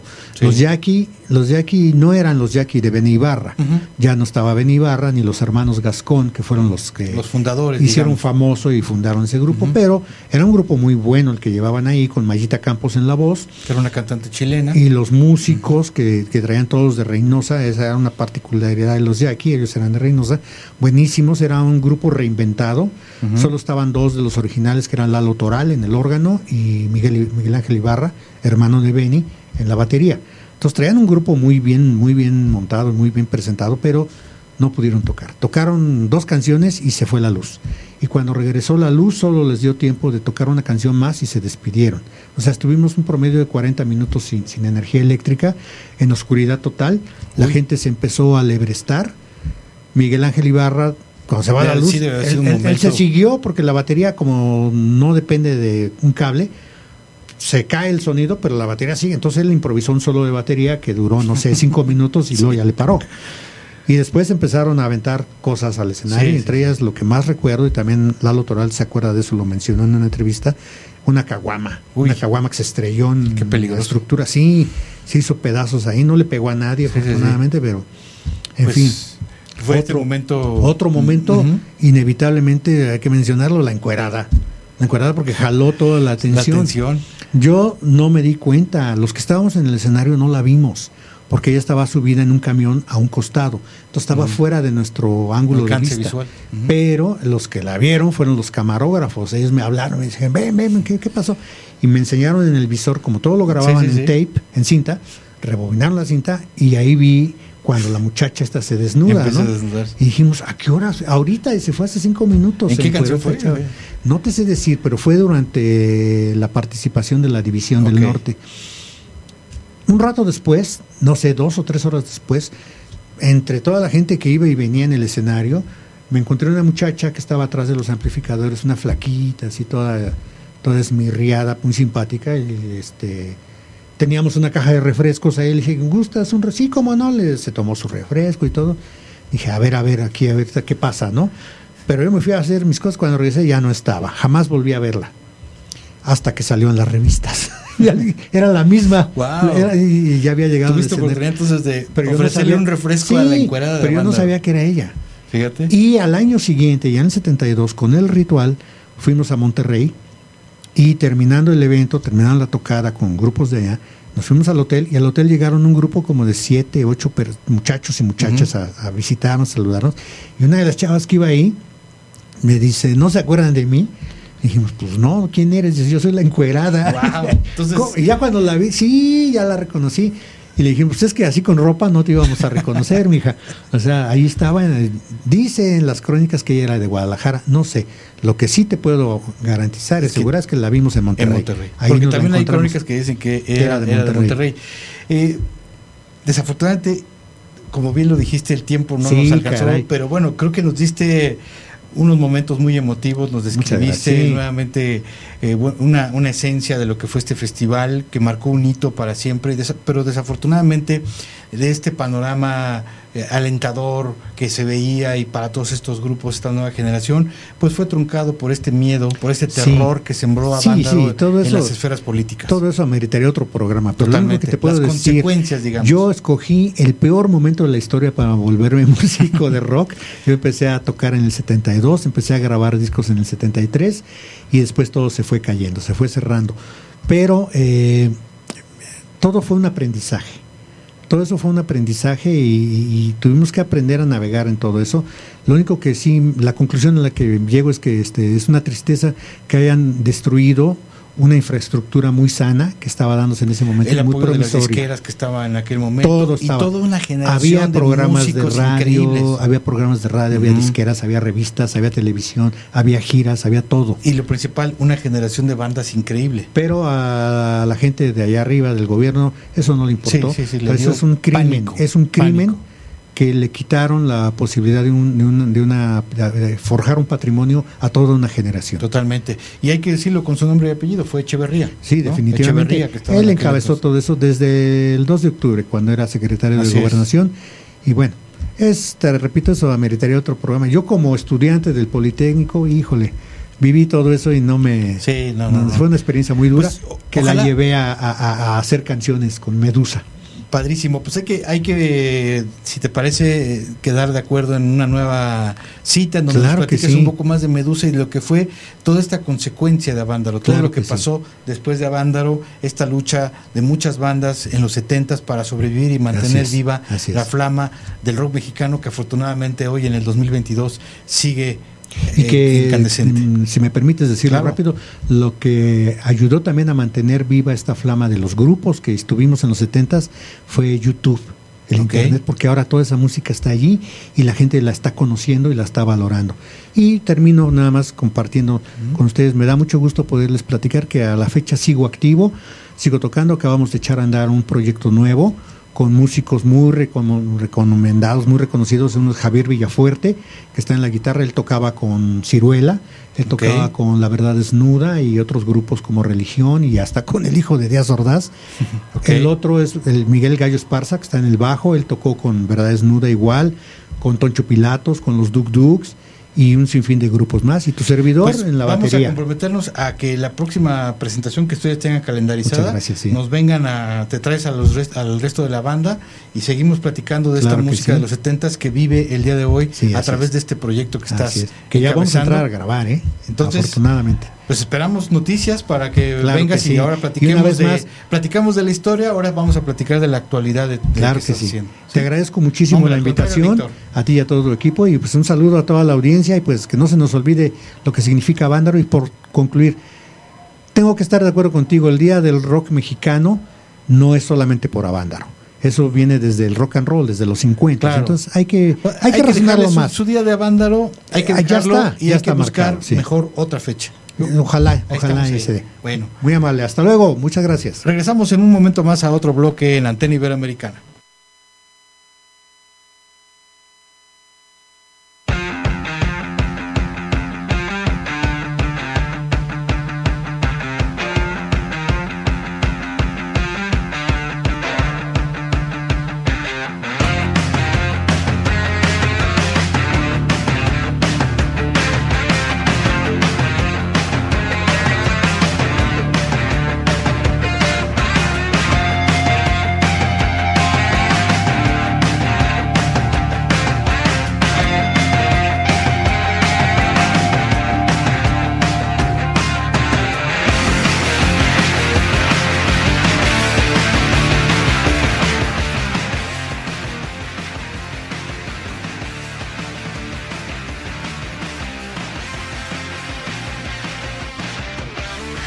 Hola, soy Pájaro Sauce y los invito a escuchar Antena Iberoamericana a través de Radial FM.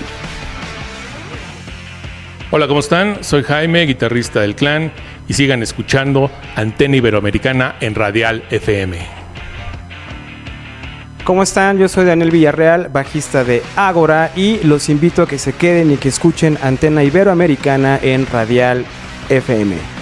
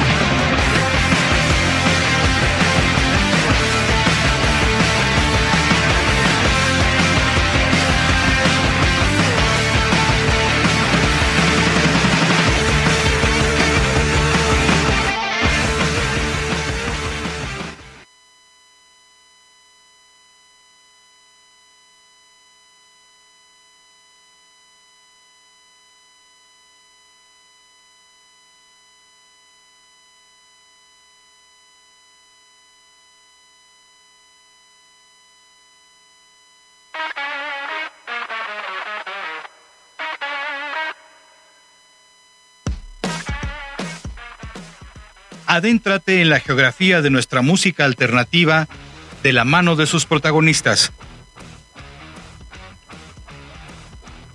Todos los lunes y miércoles a partir de las 2 de la tarde en Antena Iberoamericana por Radial FM.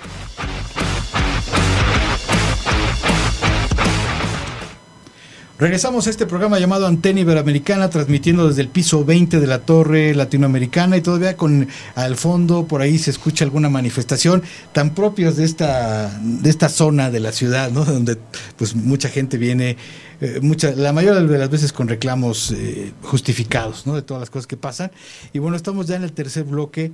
Ha sido un programa que hemos tenido electro que tuvimos este recuerdo de Avándaro y hoy tenemos una banda de rockabilly en Así este tercer bloque, por favor. Buenas chicos. tardes, este, yo soy Nathan Rebel de Cuervos Rockabilly. Yo soy Ace, el contrabajista de Cuervos Rockabilly Trio. Entonces, Ace y Natán, Así es. que realmente este, aún conservo la memoria aquella ocasión en la que nos hicieron favor de acompañarnos, muy cerca de aquí, en el Centro Cultural de España, Así aquí en el Centro. Histórico, en un recuerdo para Elvis Presley, que ha, ha tenido un éxito ahí en la fonoteca tal que gente de la BBC y de otras partes nos lo han pedido, porque se les hizo muy interesante el que se hiciera un ejercicio de lo que ha sido Elvis en la cultura mexicana. Porque bueno, contar toda la historia de lo de Memphis, ya se ha contado muchísimo, hay Claro, mucha información, claro. pero hablar de lo que de lo que significó Elvis en México, ese fenómeno que fue estas historias incluso extrañas, truculentas que se inventaron, eh, todas las cosas fantásticas que sucedieron con su música, Claro. etcétera. Este, ustedes estuvieron allí Así y es. realmente fue algo que, que, bueno, que nos ayudaron a crear este documento Claro. para la Fonoteca Nacional de México y hoy les damos las gracias que estén aquí como una Gracias. banda referencial de, lo- de los últimos años en el movimiento rockabilly, que bueno, ya es un movimiento que viene de un tiempo ya bastante largo, afortunadamente. Háblenos un poco de lo que ustedes consideran hace diferente a Cuervos Rockabilly Trio en este panorama básicamente del rockabilly mexicano. Ace, por favor. Bueno, pues antes que nada agradecerte a ti eh, la invitación. Es un honor estar aquí contigo, ya que sabemos que conoces bastante de, Gracias, del gracias. tema, ¿no? Igualmente, igualmente, y podemos platicar perfectamente.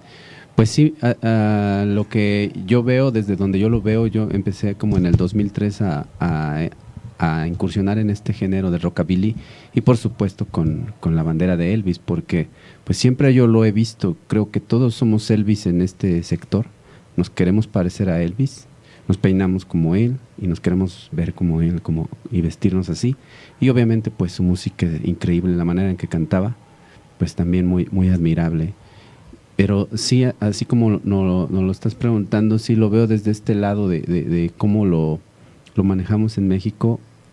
Pues es que aquí a mí me tocó escuchar a los covers de, que se hacían de rock and roll en español, que es de- de- del rey precisamente, ¿no? Con los Teen Tops, por ejemplo. Así es. Entonces, a partir de ahí es como, como me llega a mí el rock and roll. Y ya cuando conozco al, al que realmente lo, lo, lo manifestó en su momento, pues es, es, algo de wow, ¿no? Está increíble, ¿no? Entonces, pues es más bien por ahí. O sea, yo particularmente soy melómano y el rockabilly y el rock and roll es mi, máximo, ¿no? Ese es el género que, que realmente a mí me nutre. Y a partir de ahí, bueno, yo me puse a estudiar música y, lo veo de- de- desde este lado que, que, aprovechándome sí de la situación y, y que de la música de Elvis, pues para mí me ha dejado mucho, de- me ha dado trabajo principalmente, me ha dado a ganar también y, y también a su vez tenemos que invertir, ¿no? También este, pues eh, personificarnos como Elvis, o sea, aunque yo no sea el cantante principal, pero desde una parte sí pongo eh, mi, mi, mi, mi lado, lo, lo que a mí me toca, tocar lo que yo hago, lo que yo puedo hacer. Y quererme parecer a Elvis, eso para También mí es, rescatar esa es un orgullo, ¿no? Que- Exactamente. Que, que es eh, uno de los distintivos del movimiento rockabilly, ¿no? No solamente rescatar lo musical, sino rescatar también la estética Claro. que era muy particular y es que es quinta, quintaesencial en el rock and, en el rock y en el rock and roll. Exacto, y bueno, lo que distingue a la banda propiamente de otras bandas de rockabilly es que nosotros sí buscamos sonar a lo que sonaban los grupos de los años 50. Nosotros sí somos como muy puristas, los cuervos en ese sentido. De hecho, nuestra alineación es la alineación tradicional antes de que tuviera batería. Elvis empezó sin batería, Sí, sí, con sí. Scott y Moody Bill Black nada más, los de Blue Moon Boys y hasta ahí. Después llegó, llegó DJ Fontana, igual que Johnny Cash, ¿no? Aunque Johnny. Cash este, después también metió batería, pero al principio eran los Tennessee Two, que después fueron Tennessee Three, pero, pero al principio eran, era esa, esa, esa parte orgánica es la que nosotros tratamos como mucho de rescatar, ¿no? Y tengo la fortuna de tocar con Ace, que es para mí el mejor contrabajista de México. Sí, sí, sí. Y eh, que es capaz de hacer Cosas verdaderamente sorprendentes, Y lo que sí. hacía Bill Black, ¿no? Y tenemos un joven guitarrista, este Luther Slick, que fue el que no pudo venir hoy porque anda chambeando. Que le- eh, perdón ¿Ah, que sí? te interrumpa. El contrabajo es otro de los grandes Claro, símbolos por rockabilly, supuesto, ¿no? por O sea, algo Sí, que por distingue. supuesto, sí. Tú ves, reconoces una banda de rockabilly nada más cuando vienen cruzando la calle por los copetes y por el estuche del contrabajo. Exacto, ¿no? si traemos el contrabajo cargando, pues sí, ese es algo muy llamativo. Sí, ¿no? totalmente. Y- totalmente. Y, visualmente, eh, digo, yo creo que, como dice Ace, este, el rock and roll te entra por los ojos, es- Ujú. primero. Sí, ¿no? sí, sí, a mí Elvis igual me entró por los ojos y después ya quieres saber qué- a qué suena lo que estás viendo. Claro, ¿no? ¿de dónde Entonces, viene, de dónde no? viene esa ¿no? sustancia? Sí, entonces, Porque además ahí es este justo ustedes al irse al origen, Exacto. se están yendo al punto de partida donde se unieron todas estas influencias Exacto. del country, de- del, blues, blues. y cómo se fusionaron y crearon algo nuevo. Claro, claro, y lo que nosotros buscamos es sí ser muy puristas y yo sí quisiera mencionar que nuestros tributos, homenajes, tanto a Elvis como a Johnny Cash, es nota por nota, o sea, tocamos el arreglo como está, no hacemos una interpretación de la música, tratamos de apegarnos, porque te digo, yo siempre digo que hacemos un poquito de arqueología musical, ¿no? Tratamos de que las nuevas generaciones escuchen cómo se escuchaba esto entonces y puedan como entender de dónde viene toda esta parte de lo salvaje, de lo embrionario, ¿no? De toda esta Porque además, eh, corríjame si estoy mal, en el caso de, de lo que hacen de Elvis, de lo que retoman, es el Elvis de los primeros años. Sí, sí, sí. ¿no? O sea, no, no este Elvis de Las Vegas. Ahorita hemos tenido sino- que emigrar un poquito, obviamente por cuestiones también de pandemia y porque la gente nos lo empezó Sí, a pedir. sí, sí, o sea, sí. nosotros llegamos y tocamos That's Alright Mama, Blue Moon Kentucky, Just Because, Good Rockin' Tonight, Baby Let's Playhouse, pero la gente acababa pidiéndonos Suspicious Minds. Suspicious Mind, es lo, más conocido. Y dijimos, bueno, ok, sí. ¿no? Y, vamos, y, y a, a mí la pandemia me dio la oportunidad, al estar enclaustrado, de empezar a jugar, a, a cantar estas canciones de, de los últimos años 60 y de principios de los años Transportarlas 70, ¿no? De poder empezar a cantarlas, ¿no? Ok, Yo tenía como un poquito el miedo, porque aunque me de- defino como un cantante más o menos, sí me preocupaba poder dar el rango vocal de Elvis al final, porque su rango vocal cambió Sí, no. mucho, Sí, se hizo más profundo. claro. Sí, sí, sí. Pero afortunadamente lo pude hacer y me empecé a ver, empecé a ver que a la gente le gustaba lo que estaba haciendo y fue cuando ya en confabulación con los demás cuervos dijimos, bueno, vamos a hacer una, una extensión. ¿no? Entonces ahorita sí traemos un espectáculo de Elvis que abarca las tres épocas, el origi- la parte original, la parte eh, eh, de Sevilla, Seminal. seminal, exacto, este, la parte de sus años en Hollywood, que también tiene, Sí, Elvis cosas- tiene unas bandas sonoras Sí, espectaculares, increíbles. aunque sus películas Sí, no eran tan buenas. Exacto. Pero las bandas sonoras Sí, siempre no. tienen una, dos, tres canciones bien Buenísimas. rescatables. ¿no? Totalmente. Estamos haciendo- esto y obviamente la parte de finales de los 60 con Las Vegas y ya estamos incorporando vestuario y todas esas cosas. Entonces está bien interesante la obra. Eh, si nos permite, vamos a escuchar un Claro. fragmento, Sí. por con estas limitaciones que nos da a veces eh, YouTube y Facebook, de que, Sí, de que si te te, quitan, pasas sí. de ciertos minutos te bajan la transmisión, entonces vamos a escuchar un, un pequeño fragmento de para que la gente se dé un poco Una la idea idea, de lo que está, de lo que ustedes están haciendo. Perfecto.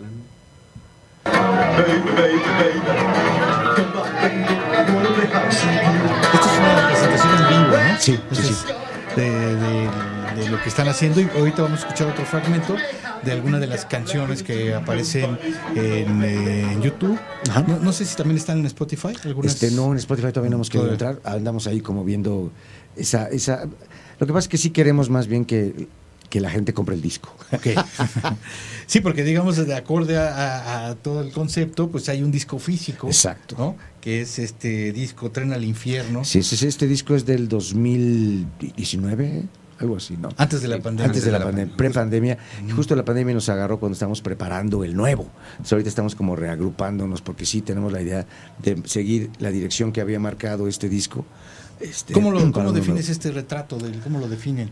¿Qué quedó retratado aquí en este disco? Es- Pues aprovechando de que éramos un trío, que somos un trío principalmente, los, los tres somos los, los fundadores y los que empezamos a trabajar día a día. eh, este es un concepto entre Elvis y Johnny Cash, pero muy al estilo de los cuervos, eh, digamos que a la mexicana, ¿no?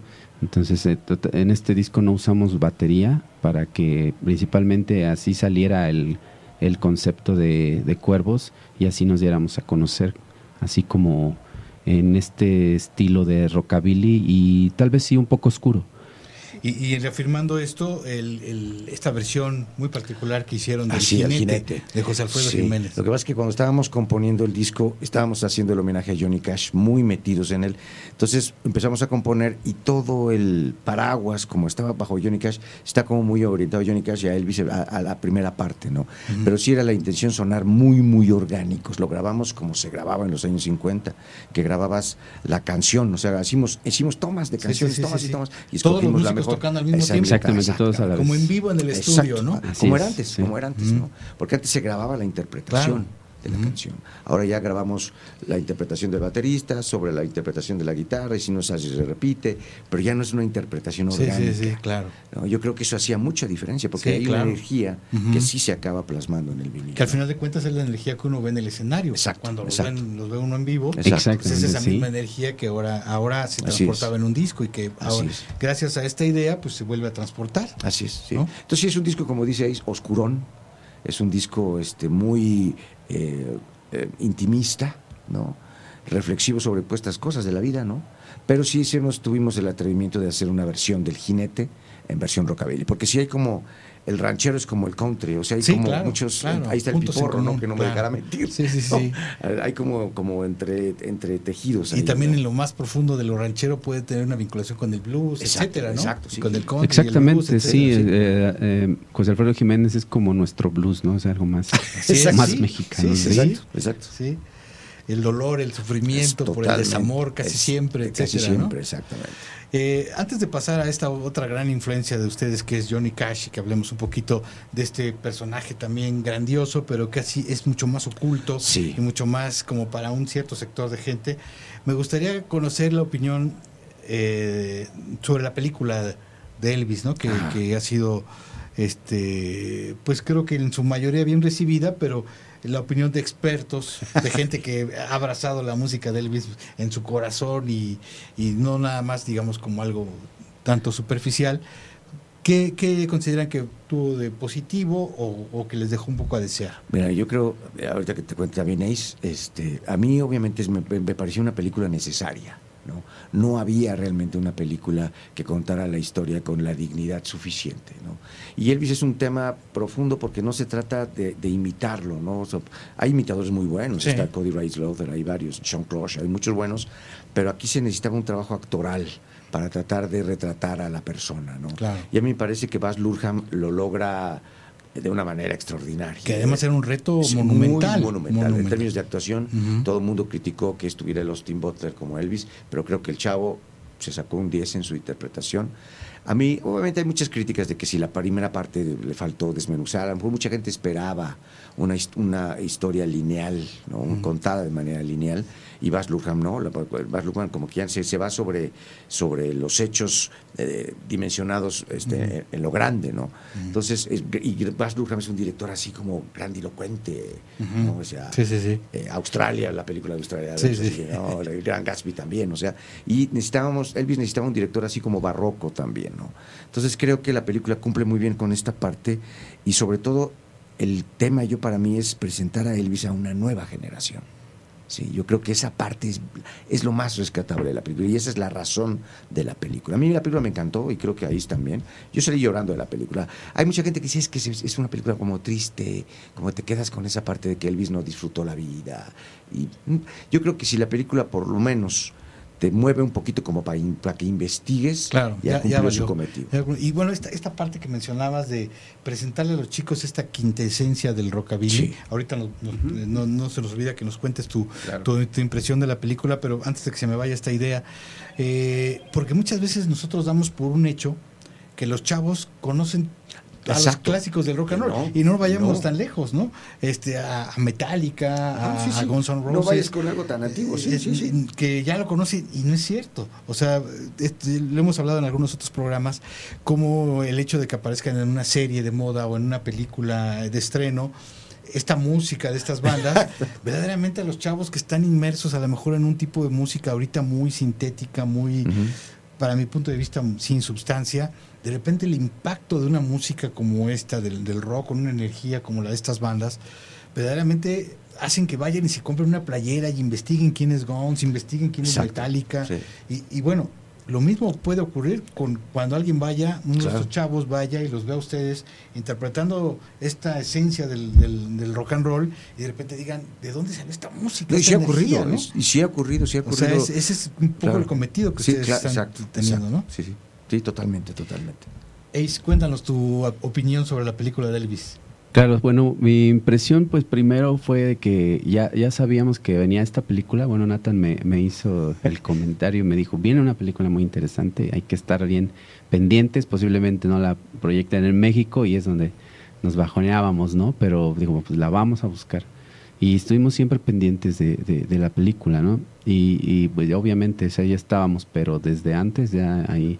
Puestísimos. Puestísimos ya para, para entrar al cine, ¿no?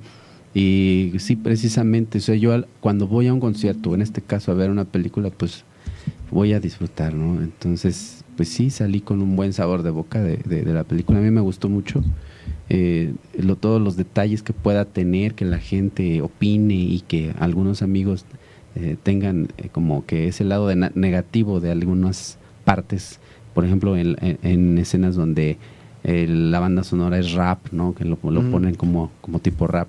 Digo, a, a mí no me molesta, a mí me gusta toda la música y creo que el concepto como, como lo hizo eh, eh, Baz Luhrmann, eh, eh, a mí me parece muy interesante porque lo plasma de una manera en la cual lo necesita la gente o lo necesita el mundo en este momento y sí precisamente que, que, que a estas alturas se proyecte a Elvis pues es increíble Sí, ¿no? porque se esté Porque- hablando de él. es- Claro, es- y- es y, y, digamos, puede gustarnos o no la, la versión, pero el hecho de que eh, se traiga a la, a la actualidad a través de estas reinterpretaciones o remezclas de alguna canción de Elvis en un estilo que a lo mejor puede ser que nos guste, puede ser que no, pero ya el ejercicio también es interesante Claro, por porque a lo mejor muchos chavos a través de ese ejercicio, como mencionaste del, del rap o de ot- otras versiones que salen allí, les llama la atención. Claro. ¿no? O esta remezcla medio electrónica que hubo hace, hace unos Sí. años de otra, de otra de las canciones de Elvis con un DJ que era como el- era la canción de Elvis, pero con alguna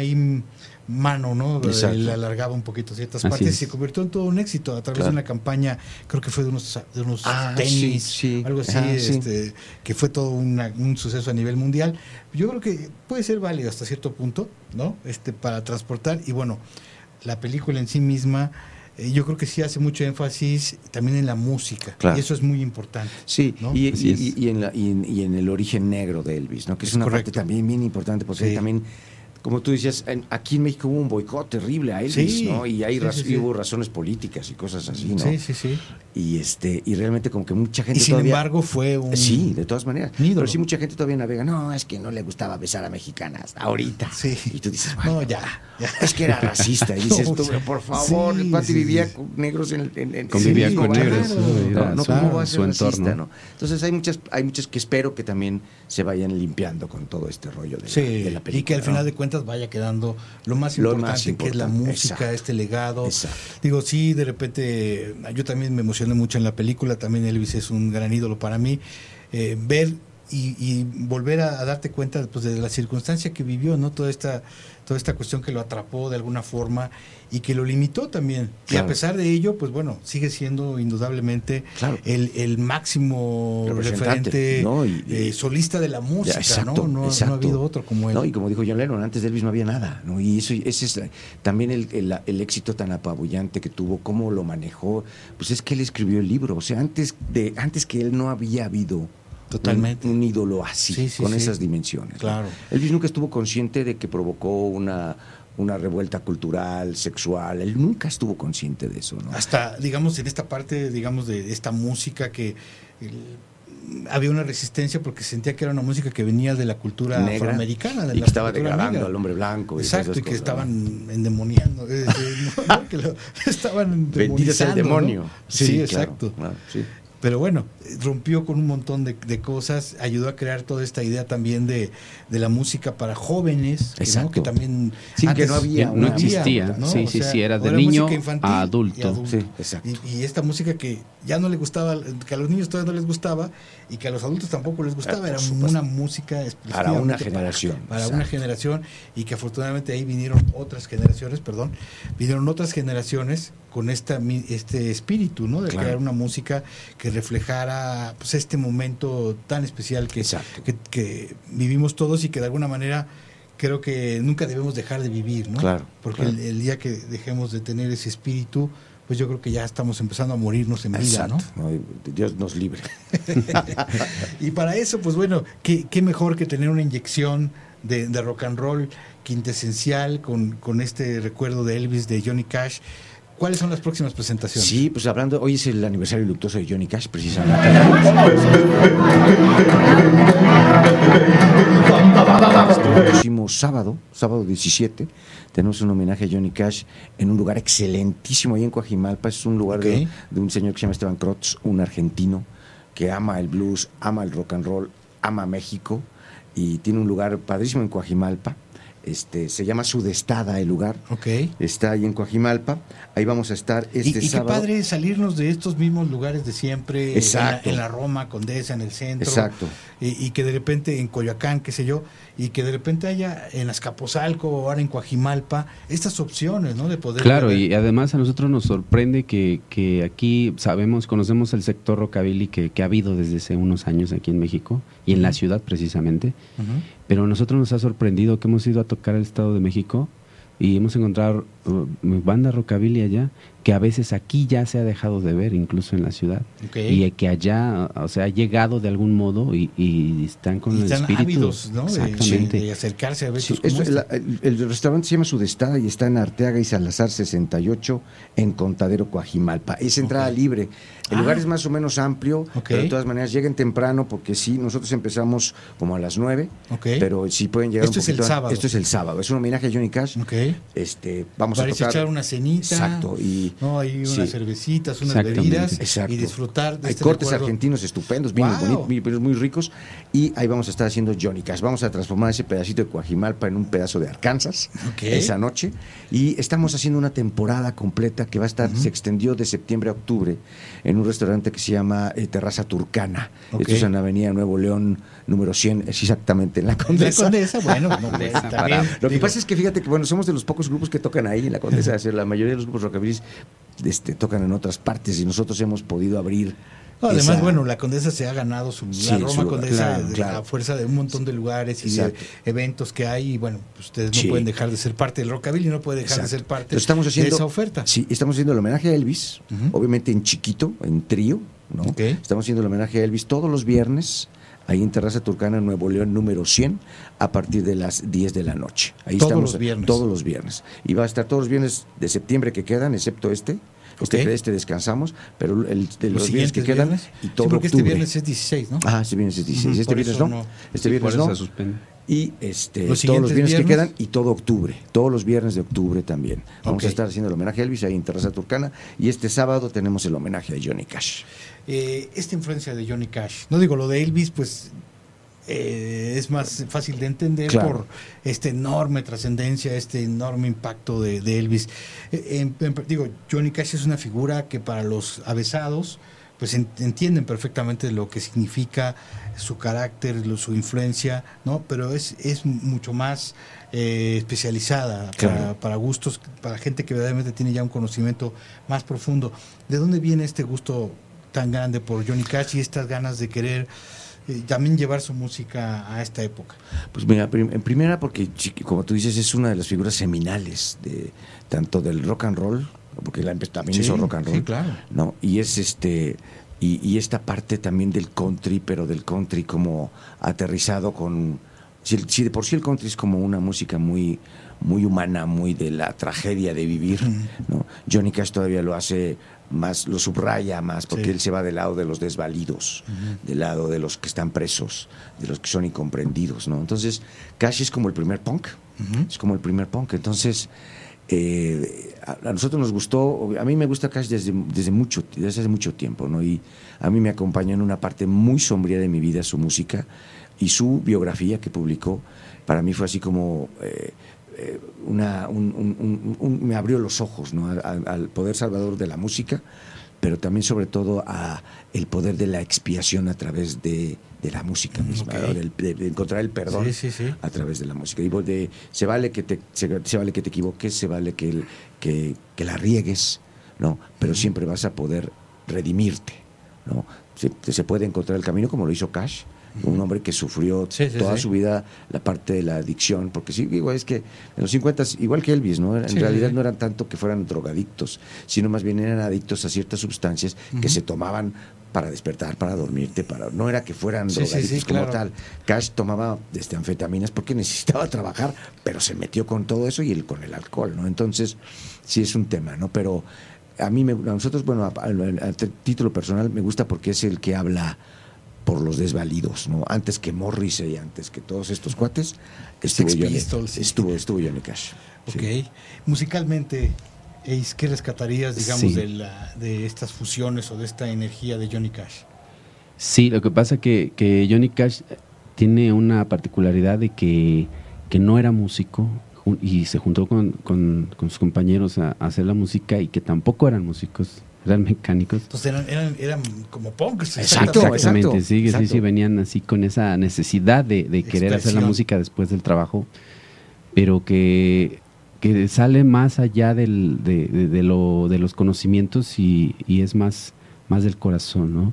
Entonces, yo cuando conocí a Cash y casi a su vez eh, vino la, la historia en película, I Walk the Line, entonces pues ya fui conociendo más de, de la historia de, de este personaje y pues me encantó, ¿no? Entonces eh, yo ya traía una banda de rockabilly que eran los Lunáticos y, y empecé a meter música de Johnny Cash en los Lunáticos para meterla en los shows, pero para darnos gusto nada más a nosotros mismos porque pues sí se me Sí, hacía no- no era muy complicado.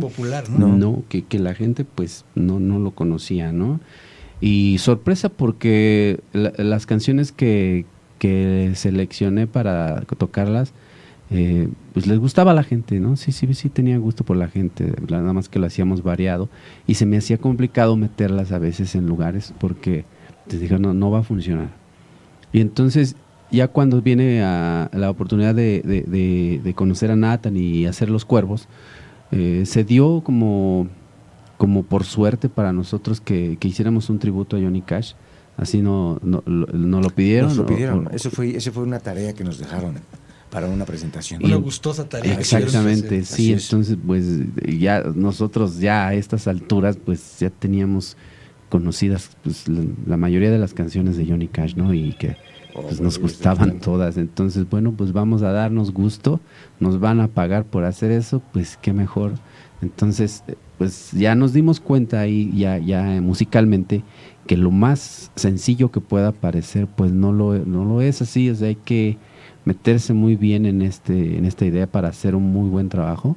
Y entonces así algo tan simple cuando yo he conocido a otros músicos con los que he tocado y, ha- y han querido tocar Johnny Cash pues piensan que es fácil no pero No. Pero que parece tan sencillo con, con, por ejemplo con los arreglos de la guitarra y y a la hora de tocarlo, tocan de más, por ejemplo, quieren tocar de más.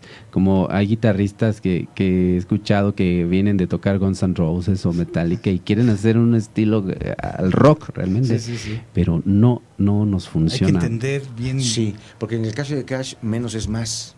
Es un tema. Y, Sí, eh, sí, sí. Como él, él realmente es el director musical de la banda, y cuando empezamos a trabajar con Johnny Cash, pues sí nos dimos cuenta de que no era tan fácil. Tú decías, son los tres acordes de siempre, pero no, Cash hace cambios de tono, hace cambios de ritmo. Este, hay, hay como, hay las notas que tienen que estar. Y como dice, la, luego que los guitarristas quieren tocar más, Sí. pero no, son las notas que están y punto.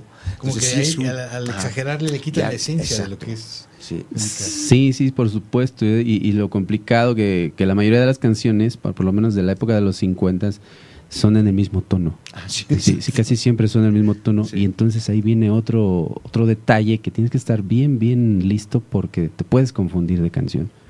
Y entonces todas las canciones, aunque estén en el mismo tono, son diferentes. Tienen sus variantes. Sí, son- y son Son- bien diferentes. son diferentes. Entonces, pues tenemos que estar bien, bien estudiados para poderlo hacer. Entonces, Y- y- y luego el ahí está tema- lo interesante. El tema también para mí fue que hay, hay canciones de Cash que son una Biblia. Get the Rhythm o Cocaine Blues tienen letra y letra y letra y letra.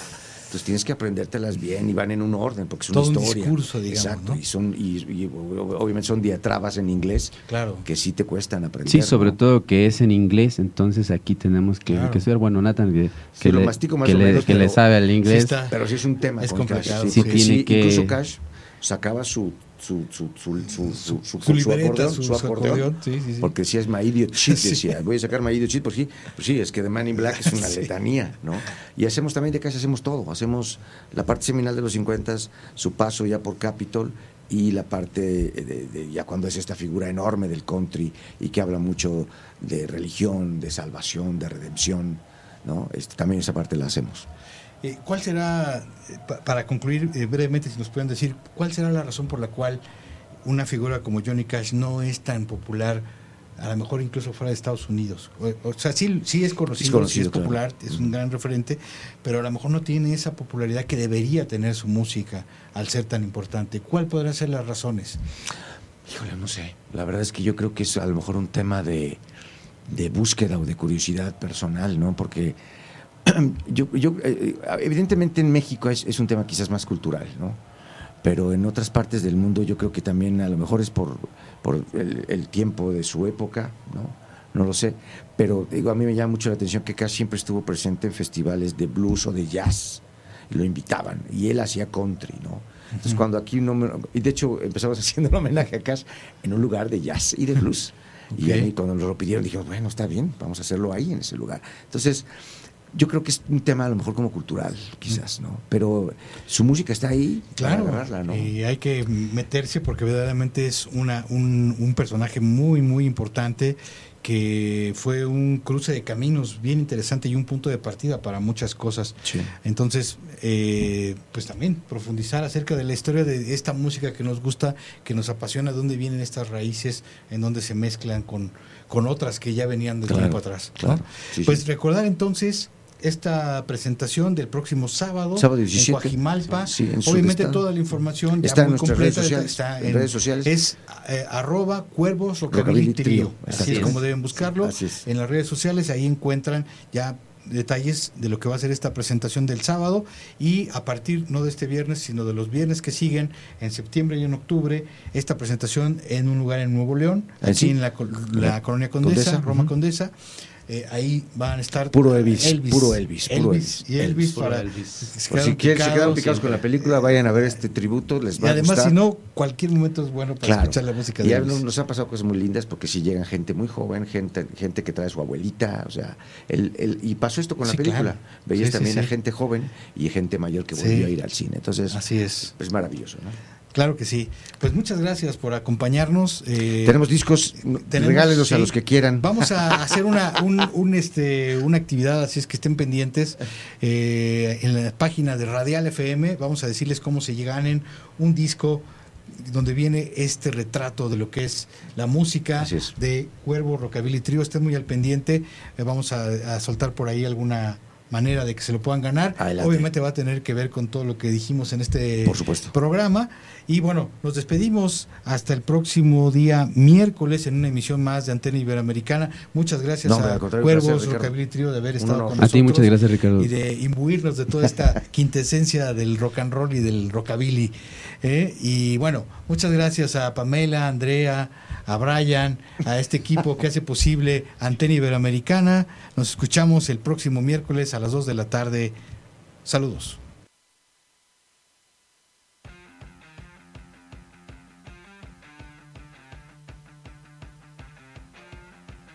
Llegamos al final, pero nos reconectamos el próximo miércoles en una emisión más de Antena Iberoamericana.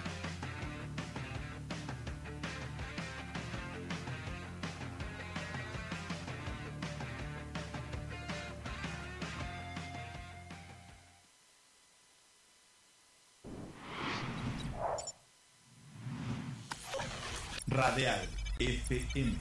Conciencia colectiva.